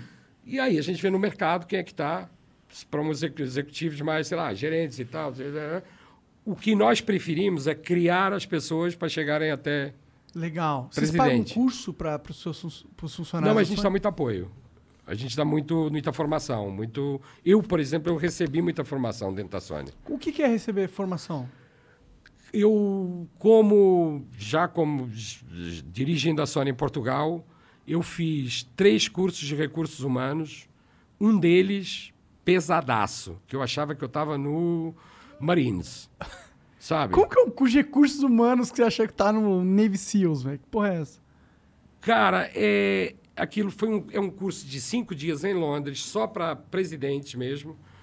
Ah, éramos três grupos de, de sete pessoas e aquilo é um método chamado Action Learning, que é você tem cada time tem um- um- um coach e agora eu já estou traumatizado falar em palavras em inglês.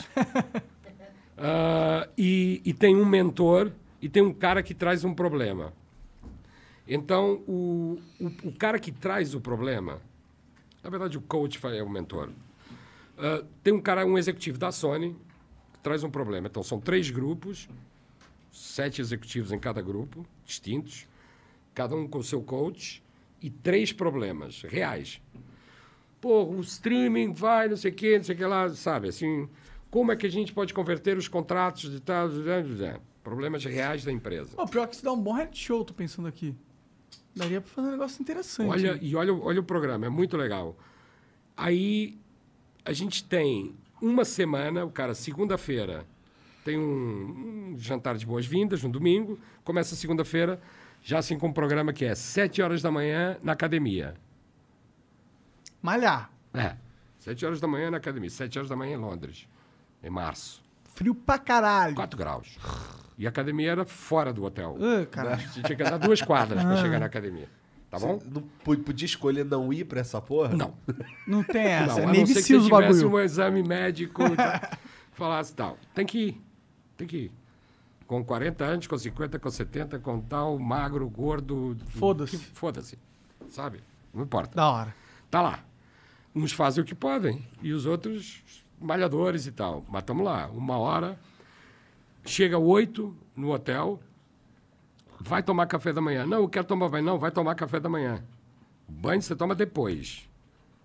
Vai tomar café da manhã das 8 às 8 e meia. E o pessoal, o executivo pica lidava bem com essa disciplina toda? Tem que ser. Estão lá para isso. Quem lida mal está com algum problema. Entendeu? Entendeu? Quem lida mal vai ser difícil ele liderar um time. Entendi. Ah, Oito e meia, nove e meia. Banho, vai, sim, agora você pode ir para o quarto. E-mails e tal e tal. Aí nove e meia começa o programa. Então, na segunda-feira, nós fomos apresentados a um, pro- a um problema que o nosso time tem que, na sexta-feira, entregar a solução. Só eu entender, que tipo de problema é esse? Cara, o nosso problema era... Putz, eu já nem lembro qual era o nosso problema. Mas é uma coisa técnica, assim? Era uma tipo- coisa técnica, de Ah. monetização. ah, ah, o catálogo. Se o catálogo, que era considerado uma música, é lançada e ah, naquela época eram 18 meses depois virava catálogo. Uhum. E era tratado por outro departamento, era já catálogo. Algumas exceções. Será que agora, com o streaming e a cauda longa, o catálogo não é 36 meses ou 40 meses? E vocês Então- tinham que defender a sua tese. e a gente tinha que. Tem muito mais do que isso. Porque a primeira coisa é o grupo todo entender a pergunta, né? Estar de acordo que o problema é esse. Porque já tinham uns que eram, não, não, o problema não é bem esse. O problema é porque o que eles querem dizer e tal. E a gente ficou um dia para entender o problema. Só que nós, nas sessões de trabalho, não podemos eh, falar por afirmações, só com perguntas. Tá, Por isso que chama-se action learning. Então você tem que começar a, a treinar a ser um bom questionador. Um bom- isso é legal. Antes de começar a responder e achar que tem o rei na barriga e. Não, porque o- a solução é pá, pá, pá, pá, pá, pá. Não. Tanto que o coach já falava, não, não, não, isso aí não é um... Isso aí, tudo em inglês, né? Isso aí é uma pergunta, você tem que fazer uma pergunta, você não pode- não pode afirmar. E você também não pode fazer aquela pergunta.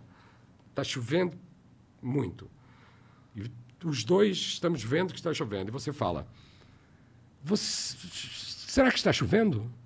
Pergunta não pode ser idiota. Não pode ser idiota nem óbvia, nem, nem não pode ser uma o que eles chamam uma pergunta fechada. Tem que ser uma pergunta que leve a mais alguma coisa. Então a gente tinha que fazer essas sessões de trabalho, mas intercalado com as sessões de trabalho, tinha um monte de atividades. Atividades tais como a gente foi ter uma conversa com a diretora de criação da da ah, é aquela mega empresa de de Nossa, é- produtos químicos e Não vou saber te falar. Ai, não, nem não, não chutar importa. nada. Não Podia ser a Bayer, mas não é. Tá. Ah, Uma empresa tipo a Bayer. É, grandona, gigantesca. Com, com 400 mil funcionários no mundo inteiro e tal, e tal, e tal. E, e isso a gente sabe no café da manhã, porque está escrito no- no- na agenda. Ah, sessão de trabalho, ah, palestra. Ah, mas você não sabe o que é. Então, no café da manhã, entregam um papel assim para nós e falam: vocês agora vão ter duas horas com a diretora não sei de quê e a vice-presidente digital. Dora. ah, tá. Mas para quê? Vocês é que sabem. Elas estão lá para responder. É legal vocês levarem perguntas boas, hein? Então, chega lá para fazer papel de mané. Então, você, no táxi, você tem com o grupo, você tem que falar o que, que a gente vai perguntar. O cara, o que, que a gente precisa saber? E aí você começa a entrar em estresse, né? O que, que eu quero saber da pessoa tal, tal, tal, tal, tal, que faz isso assim? Então, Isso é um puto exercício, eu imagino. Puta exercício. Aí, nesse, nesse dia, por acaso, lembro que a gente saiu de lá e tinha sessão de trabalho, não sei o quê. Então, a gente saiu de lá, voltou para o hotel, ficamos duas horas com essas duas gênias e tentando né, que elas achassem que somos inteligentes todos. né? Não sei se conseguimos. Ah, aí a gente chegou no hotel e, e tínhamos uma sessão por, na, na televisão, por Skype, eu acho, naquela época, foi 2015, ah, com um cara que estava na Serra Leoa tentando conter o vírus do ébola. Puta que pariu. Ebola, né? Que fala aqui. Ebola, isso. Ebola. Lá fala ébola. Ebola. um cara incrível. Um cara australiano que tinha passado por um, por um, um tsunami, aquele tsunami na Tailândia. Caralho. Um executivo, não sei de que empresa, Coca-Cola, uma coisa dessas, ah, que, que foi de férias para Tailândia, perdeu a família, Não. Caralho. Que sobreviveu, já não voltou para ser executivo e dedi- vai dedicar o resto da vida ajudando.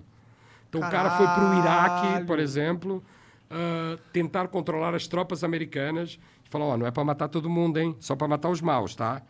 Então o papel dele era esse. Ela fala, não, não, não, vocês não podem explodir uma bomba ali, ali tem um monte de civis. Caralho, esse cara aí, o ultra pica. Caso. E, e, mas a gente sabe isso no táxi. Com quem vai falar? Caralho. Imagina. E o cara está numa uma tenda de campanha daquelas de exército, e naquele fim de semana eles iam fechar as fronteiras para conter o, o vírus. E aí, no meio da nossa conversa com ele, ah, entra um maluco dentro da, da tenda e fala: "Ah, tem que falar aqui com. Aí ele vai e volta, fala: "Oi, desculpa e tal, cinco minutos. E eu, a gente, alguém perguntou, mas você pode contar? Porque estamos rolou, interessados também no, que é o dia a dia de você estar no meio de uma frente que você pode morrer, né? E o cara falou, não, é porque aqui tem um problema religioso, que tem algumas tribos que os seus mortos têm que ser enrolados, lim- lavados e enrolados em lençóis para depois ser sepultados. E o cara está com ébola, não pode lavar, não pode tocar na pessoa. Vai contaminar. Vai contaminar. Mas eles acham que se não lavarem, não entra no céu deles. Nossa. Então, como é que se lida com isso?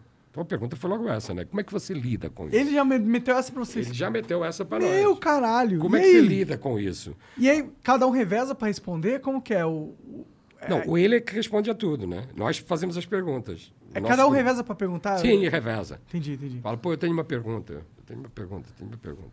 Eu lembro da, da pergunta que eu fiz para ele. Qual foi?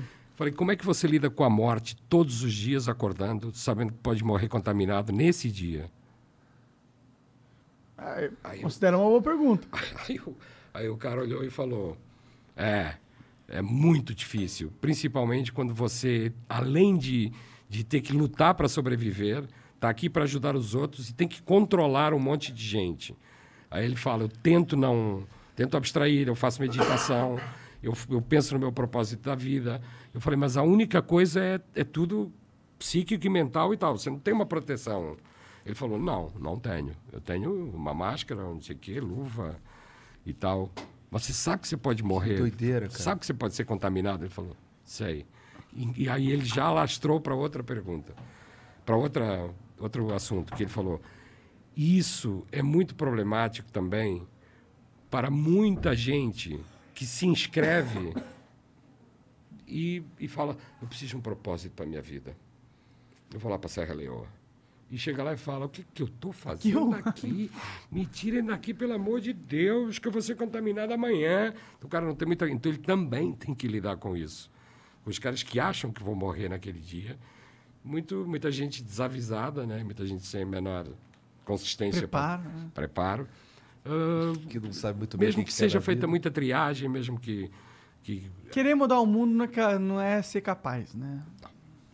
não é para quem quer, é para quem pode. Né? É para quem é um, pra um Gandhi, é para um, É. né, para um Luther King, é para um, são caras assim que, né, que ficam, que ficam para a história, né? Caralho, sinistro. Sinistro mesmo. Ah, esse- e esse curso era esse pesadaço. curso, Pô, como faz pra eu mandar o meu CEO pra esse curso aí? São empresas contratadas pela Sony que fazem. Ah, é? É, é. É, o, é o as- método Birkman, eu acho. Birkman. Não lembro Interessante, vou pesquisar. A- As Sony se comunicam, tipo. Se comunicam muito. É? Se comuni- Nós, a Sony é dividida em quatro. Bom, começar do início. A corporação Sony, são várias Sonys, né? Então temos a Sony Pictures, filmes de Hollywood, com, a- né, com aquela imagem. Venom. Acabou de lançar o Venom, o. Exatamente. Temos a Sony Pictures, temos a Sony PlayStation, Aham. Temos a Que é a Sony. parte que eu mais gosto. Deve ser a parte que mais dá dinheiro também, não sei. Dá muito dinheiro, dá mas muito é dinheiro. periódico. Né? Inclusive, é uma, uma indústria que tá precisando de um. De uns cara novo. E aqui no Brasil tem um português, Ah, é? Miguel Cunha, um também? amigo meu, É, 30 mas- e poucos anos. Mas não é o cara do Brasil que. que é os caras. Bombando. É os gringos. Não, que tá tão- chegando agora. É. Mas aí já é outra história, é os games. É, É, é, né? Ixi, É é, Se a gente for estética, entrar né? nessa parada aí, fudeu. Mas, desculpa. Mas então tem a Sony Pictures, a Sony PlayStation, a Sony Music, a Sony Publishing, direito autoral, e a Sony Electronics. Que é TV. Tal, som. Essas são as cinco Sony é Sonys muito grande, da né? Sony Nossa Corp, Senhora. digamos assim, Japão. Ah, a Sony, parte de entretenimento da Sony, Sony Music, não que a PlayStation não seja, nem a Pictures. Ah, a Sony Pictures também tem ah, os canais de televisão. O Sony Channel, a XN, AXN, né? que- Como é que fala aqui? AXN. AXN, é isso. Já em Portugal fala XN. Ah, e... AXN que aparece Action. É, exatamente. E, e é isso. Então, ah, a Sony Music, ela é dividida em quatro grandes territórios no mundo. Europa Ásia, é o que eles chamam Ásia-Pacífico, entendeu? que é, que é a parte da Ásia, Austrália, Nova Zelândia e tal. A, as Sonys, a África tem, tem Sony em dois lugares, África do Sul e Argélia. Argélia, eu acho. Que reportam à Europa, falam inglês, então são só dois, não precisa de uma região África ainda. Espero que precise, em breve. E, então, Asia Pacific, Europa, Estados Unidos é uma região só. E América eh, Latina e Ibéria, Que é o que você. que é o que, é o que nós pertencemos, que é América Latina toda e Península Ibérica. Península Ibérica é. Portugal. É Portugal e Espanha. Tá, entendi. entendi. Portugal e Espanha. Então, essas, todas, todos esses, México, Centro-América e Caribe, ah, Andes, que é uma que é Colômbia, Venezuela, Peru e Equador, Brasil, tal, tudo isso pertence à Latinibéria. Pode crer. Nós nos comunicamos muito Latinibéria, muito frequente, até porque para todos os países que falam espanhol, eles têm repertório. Todos têm repertório para todos, menos nós. Né? O Brasil é uma ilha linguística, linguística, né? dentro da, da Do continente dos hispanohablantes, né? Entendeu? Mas também. Que são é, 600 milhões ou 700 milhões. Mas, mas é um pedação também significante, o Brasil. O Puta Brasil o pedação. décimo mercado mundial de música. É o primeiro, é o maior mercado de música dentro da Latinibéria. Não. É, isso aí é. É, é é monumental o serviço, eu imagino. Monumental. Nossa. Só que o Brasil consome 75% de música local. Então a gente não consome reggaeton, a gente não consome muito pouco, né? E a música internacional, anglo. Eu Majoritariamente achei que A gente anglo. consumia bastante música gringa, assim, tipo, Não. anglo-saxã. Não, talvez 70% de música local. Ah, eu, eu, pessoalmente acho isso legal pra caralho. Muito. É isso que tem é que dá a identidade do Brasil. Sim. E a música é consumida de fato. Porque você vai para o Chile, não tem artistas chilenos. Sabe? Eles lá têm que consumir música internacional, tem muito pouco. Pode crer, aqui a gente tem uma vasta Aqui- cultura nesse sentido. Né? Você começa a varrer o Brasil, a quantidade de gêneros que continuam aparecendo. Uma pisadinha. É. Alguém sabia onde é que estava essa pisadinha? Não, eu nem sabia que existia. há um Aí pouco depois já atrás. virou a pisadinha eletrônica, aí já não sei o quê, já vai. Já, já Isso é mudou. muito doido mesmo. É muito. Cara, o sertanejo. O Tem sertanejo já- caralho que tem aqui. há 70 anos. Não, tinha não tem nada a ver com o que, era, o que é É. hoje. Aí o sertanejo universitário, aí o sertanejo não sei o quê. Outro dia eu estava falando com o Léo Jaime. Sabe o que é o Léo Jaime? Eu sei. Estava falando com o Léo Jaime, ele falou...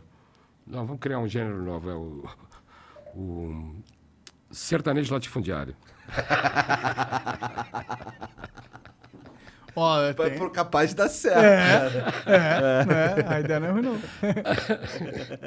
Gostei. Louco, né? O Brasil é grande, né? Muito. Bora ouvir um pouco do que o brasileiro quer ouvir sobre essa conversa? Bora. Vamos trazer então a galera aí. Tem algum vídeo aí, Jean? Uma propaganda. Então manda, vamos. Vamos por favor, vontade, aproveita para propaganda. Onde é? É esquerdinha aqui, nessa porta, depois dessa porta. Ó, ótimo. Vou lançar então a propaganda da Fatal Model. À esquerda. É bom que ele foi embora. inclusive. Oi, pessoal do Flow. Eu sou a Vitória Dornelles, acompanhante trans e embaixadora do Fatal Model. O Fatal é o principal site de acompanhantes do Brasil.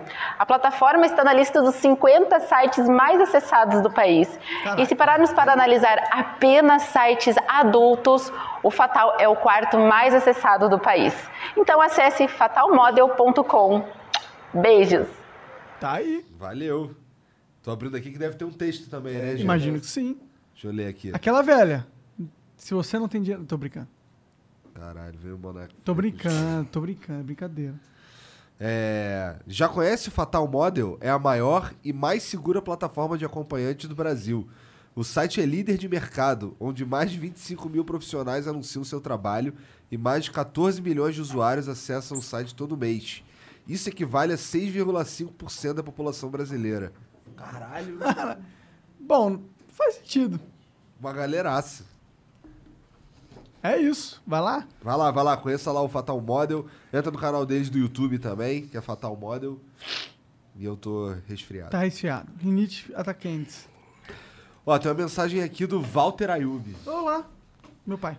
Salve, salve família. Paulo, que papo legal. Voltei no passado numa época em que gravávamos totalmente analógico, no estúdio Dimensão 5. Meu pai é na total Avenida- desse mundo. É, lá na Avenida Ibirapuera. Desde lá, nunca abandonei o áudio. Que flow maravilhoso foi esse, contando sua história de vida. Parabéns. Que voltem os festivais.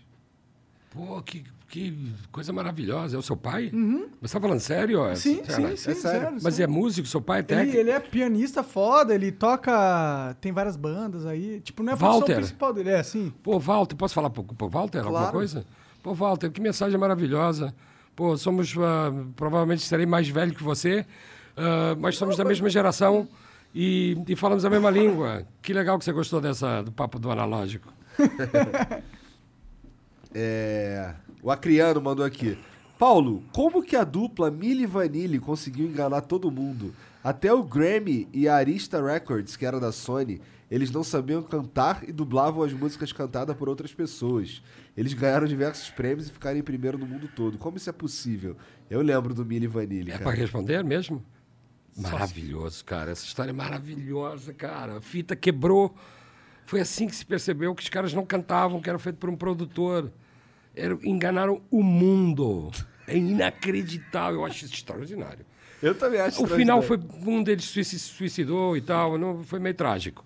Mas o que aconteceu? Cara, era um produtor ah, que gravava, que fazia tudo e contratava músicos de estúdio e cantores de estúdio. Iam lá e gravavam. E só que os dois eram bonitões, eram pá, e criaram dois avatar que iam e dublavam. Ok? Ganharam Grammy o cacete. Doideira. E aí, o numa produtor pre- era muito foda muito também. foda. Muito e tem um outro foda. caso também parecido com esse, que é o Frankie Goes to Hollywood. Esse eu não manjo. É em inglês nos anos 80, explodiu no mundo inteiro. Ah, era feito por um cara, Trevor Horn, um gênio, ah, mas não era tanto assim como o Milli Vanilli. O Milli Vanilli realmente era fake, 100% fake, que numa apresentação qualquer a fita quebrou e ficou... E aí fudeu Daí pro cara. fudeu. E os caras com o microfone na mão, ali tentando. Só que o som tava. E aí foi uma polêmica Não, incrível, né? retiraram o Grammy. Caralho. Retiraram o tipo Grêmio. o Louis- o Armstrong lá que. Despresentearam, deram o presente. Aí é ruim. Porra, mas essa história é louca de fato, né? Cara, o Frank Goes to Hollywood foi. Era o produtor que fazia tudo. A banda existia, tocava ao vivo e tal, e tal, e tal. E um dia eles falaram: não, nós vamos fazer. Nós não precisamos do Trevor Horn. E aí foram fazer um disco. Aí o Trevor Horn falou: peraí, co- coletiva de imprensa, vamos lá. Então, Frank Goes to Hollywood é assim, assim, assim, assim, assim. assim. Aí acabou. Explanou o bagulho. Caralho. Esculhambou. Maneiro. Tem Tá casos certo. desses. Eu acho maravilhoso que se, que se desmascarem esses casos. Todos. Porque, pô, imagina o o que é que um artista. Quantas almas eles não roubaram ali? Cara, como o Caetano fa- Veloso, como, sei lá, como qualquer um que. Como Marisa Monte, seja quem for, que está ali eh, compondo e trabalhando e gravando e produzindo e arranjando e e vem aquilo. uns caras bonitinhos e roubam todo o crédito. Pô, cara que não fez nada, cara. Parece ser triste. Coisa feia, né? É. Paula, muito obrigado pelo papo, cara. Foi muito foda, muito esclarecedor. Eu curti pra caralho. Eu muitíssimo pra caralho também. Pô, obrigado, Muito obrigado. Valeu mesmo ter Pô, vindo ficou aí. muita história pra contar. Tem que, tem, tem- Vamos ter que marcar outro. o cara se convidando. É, Muito porque- obrigado, gente. Obrigado, Obrigado cara. mesmo, cara. Como é que os caras fazem pra te encontrar nas redes sociais? Tu cuida disso? Não, muito mal. Nem tinha Twitter, pô. Pessimamente. É. Pessimamente. É, eu, eu entro, no, entro no Instagram de vez em quando, minha mulher que limpa o Já Instagram. tem a Sony Brasil pra cuidar, né? É, eu tenho 300 amigos ou 400, sei lá, não posto nada nunca. Uh, Facebook não tenho mais, parei com o Facebook. Tá certo. Já desliguei. Tem Twitter, mas não vou. Tenho LinkedIn, tá Mas lá meio usa. pendurado. Mas eu tenho um e-mail, que é paulo.junqueiro, arroba sonymusic.com. quiser emprego, tá aí. É isso. Mandem música, eu ouço, eu respondo. Se eu não responder, eu mando para alguém responder. Legal. Ah, dei, dei esse meu e-mail numa, num papo que eu tive também com o UBC. Recebo até hoje. E-mails, sou massacrado com e-mails. Ah, É, tu é o, o presidente da Sony Music Brasil, né? Tipo, Isso. muita gente quer falar com você, eu não, cara, eu tenho que terminar com uma história muito. muito posso ainda? Claro, um opa, minuto. claro. Não, por causa dessa história de manda e tal, das músicas e tal, ah, o, eu fiz um programa de, de TV em, em, em Portugal e era jurado e, e, e as pessoas me reconheciam na rua, né? De vez em quando e tal. E... Que programa que era esse? Hã? Que programa que era esse? X Factor. Ah, tu fez o Porra, X que Factor legal, cara. Fiz duas temporadas. Cara, eu nem sabia dessa porra. É. Que da hora, hein? Uma- mas foi um período muito louco, muito louco, muito louco. Da hora. Eu sei, eu sei que o X Factor, todo lugar que existe. O X é, Factor, tipo, lá então, quando teve, foi, ah, não sei se o único lugar do mundo, ou pelo menos um dos poucos lugares do mundo, que ele concorria com o Big Brother e ganhava do Big Brother. Então tu era muito famoso. lá em assim. Teve uma época que eu era. Foi Ah, muito ainda é, né? As engraçado. pessoas acho que não me esqueceram. reconhecem mais, graças a Deus. Sério? Gra- graças a Deus. Graças a Deus. Então, ah, eu. No, cara, porque aquilo era prime time, domingo, durante três meses ou quatro. Então eu lembro que no- na segunda temporada, então, que já estava explodido, um dia eu estava almoçando com a galera da Sony, eu era presidente da Sony lá também, né? Ah, e estava almoçando com a galera da Sony, numa esplanada e tal, e para um ônibus assim, a gente estava ar livre, com a minha cara. Aí eu falo, hã? Como assim? Eu sabia que ia sair uma campanha e tal. Veja o X Factor na canal Mas não SIC. sabia que tá no ônibus, Mas eu né? não sabia que estava num ônibus, na, aqui na minha cara. Então, ah, quando saiu o primeiro programa, ah, o- no dia seguinte eu fui no Facebook, por causa das redes, né? Eu fui no Facebook e, né, o que, que, que que as pessoas estão falando? Então tinha gente falando que eu era um gênio, que eu era maravilhoso, que eu era um cara extraordinário, espetacular e tal. E eu, uau! Tô famoso. Nossa, eu sou foda!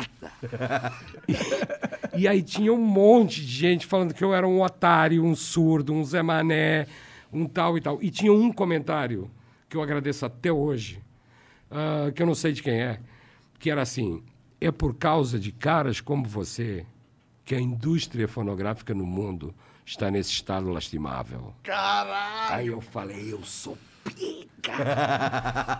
Porque se Você comanda a indústria inteira, mundial. Você é o cara. Nossa, você é pica mesmo. Sou pica. Então, a- a- nesse. Depois desse, dessa- desses comentários todos, eu olhei e falei, cara, eu não sou um gênio e também não sou o responsável pela, pelo declínio da indústria no mundo, né? Então a rede social né, não, não tem muito, tem muito por onde ir. É uma merda mesmo. Né, Eu não, não me ligo, eu acho legal, não. É uma merda. Não, eu a- não acho uma merda. Não acho uma merda. Acho- Não, não, sendo não, não, não. cancelado, pô. A rede social é a é a maior maravilha que já aconteceu na humanidade desde os últimos tempos. Porém, essas pessoas que julgam e são entendem tudo a partir de, de fotos ou pequenos vídeos, entendem toda a perspectiva do- da sua alma ali e podem te julgar, essas pessoas são uma merda. Preciso ilustrar uma coisa. Eu vi outro dia um, uma charge, que é um cara, é um, um muro, um muro alto, com um buraco. Com um buraco. O cara que. Tem um cara olhando para o buraco, para ver o que está do lado de lá do muro, e tem um cara num banco olhando por cima do muro. Então, e tem um cara regando o muro, regando o jardim. O cara que olha pelo buraco acha que está chovendo. Porque ele só vê a água, a perspectiva dele é aquela. O cara que está em cima da, da escada, ele está vendo tudo, está vendo que é um cara que está regando. Não é chuva aquilo.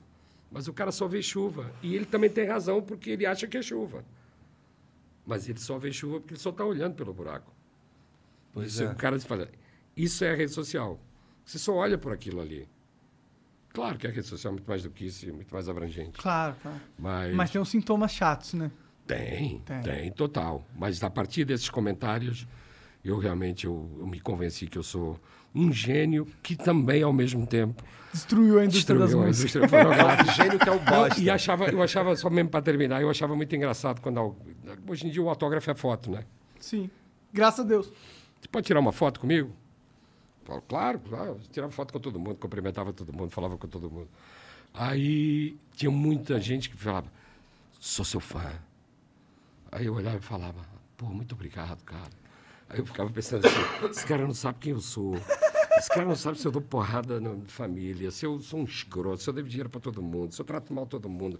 Ele me vê na televisão falando meia de merdas. Você canta bem, você não canta. Você vai, você não vai. E é meu fã. Fala, cara, eu sou fã do. do Seu dos pai. que a gente estava falando, do, do, do Gandhi, do, É. do, do, sabe, do Richard Branson, do. do Das sabe, pessoas que realmente. do Luther King também, que a gente falou, de, do Steve Jobs. Hoje a idolatria de alguns tá Não, porque fácil, eu- né? E hoje ninguém, ninguém lembra. Eu passo na rua, ninguém lembra. É raríssimo. Agora me reconheceram lá no Cafundós do Judas, que deve ser Os caras só tem televisão ali, né? e aí lembram de mim, porque já tem tanto tempo. E às vezes eles até sabem que, quem você é. Ele olha na rua e fala, ah, lembro do X-Factor. Mas como você não tá no hype? Claro. Entendeu? Claro. Eu, mas saí do Brasil, saí, do, eu saí do, de Portugal. É, então. Mas, cara, muito mas obrigado. Muito obrigado pela presença, Adorei. obrigado pelo papo. E, bom, todo mundo que assistiu aí, obrigado pela moral também. A gente tá de volta amanhã. Um beijo, boa noite, tchau. Imagine traveling to a city like Los Angeles or New York. Before you even arrive at your Citizen M hotel, you're able to check in and open a tab on your phone. You walk into a lobby that's kind of like a living room, filled with provocative art and cozy seating. Then you head up to your room with this giant bed and window to match as you sip the perfect latte ordered from your Citizen M app. See why Citizen M is a new way to hotel at citizenm.com.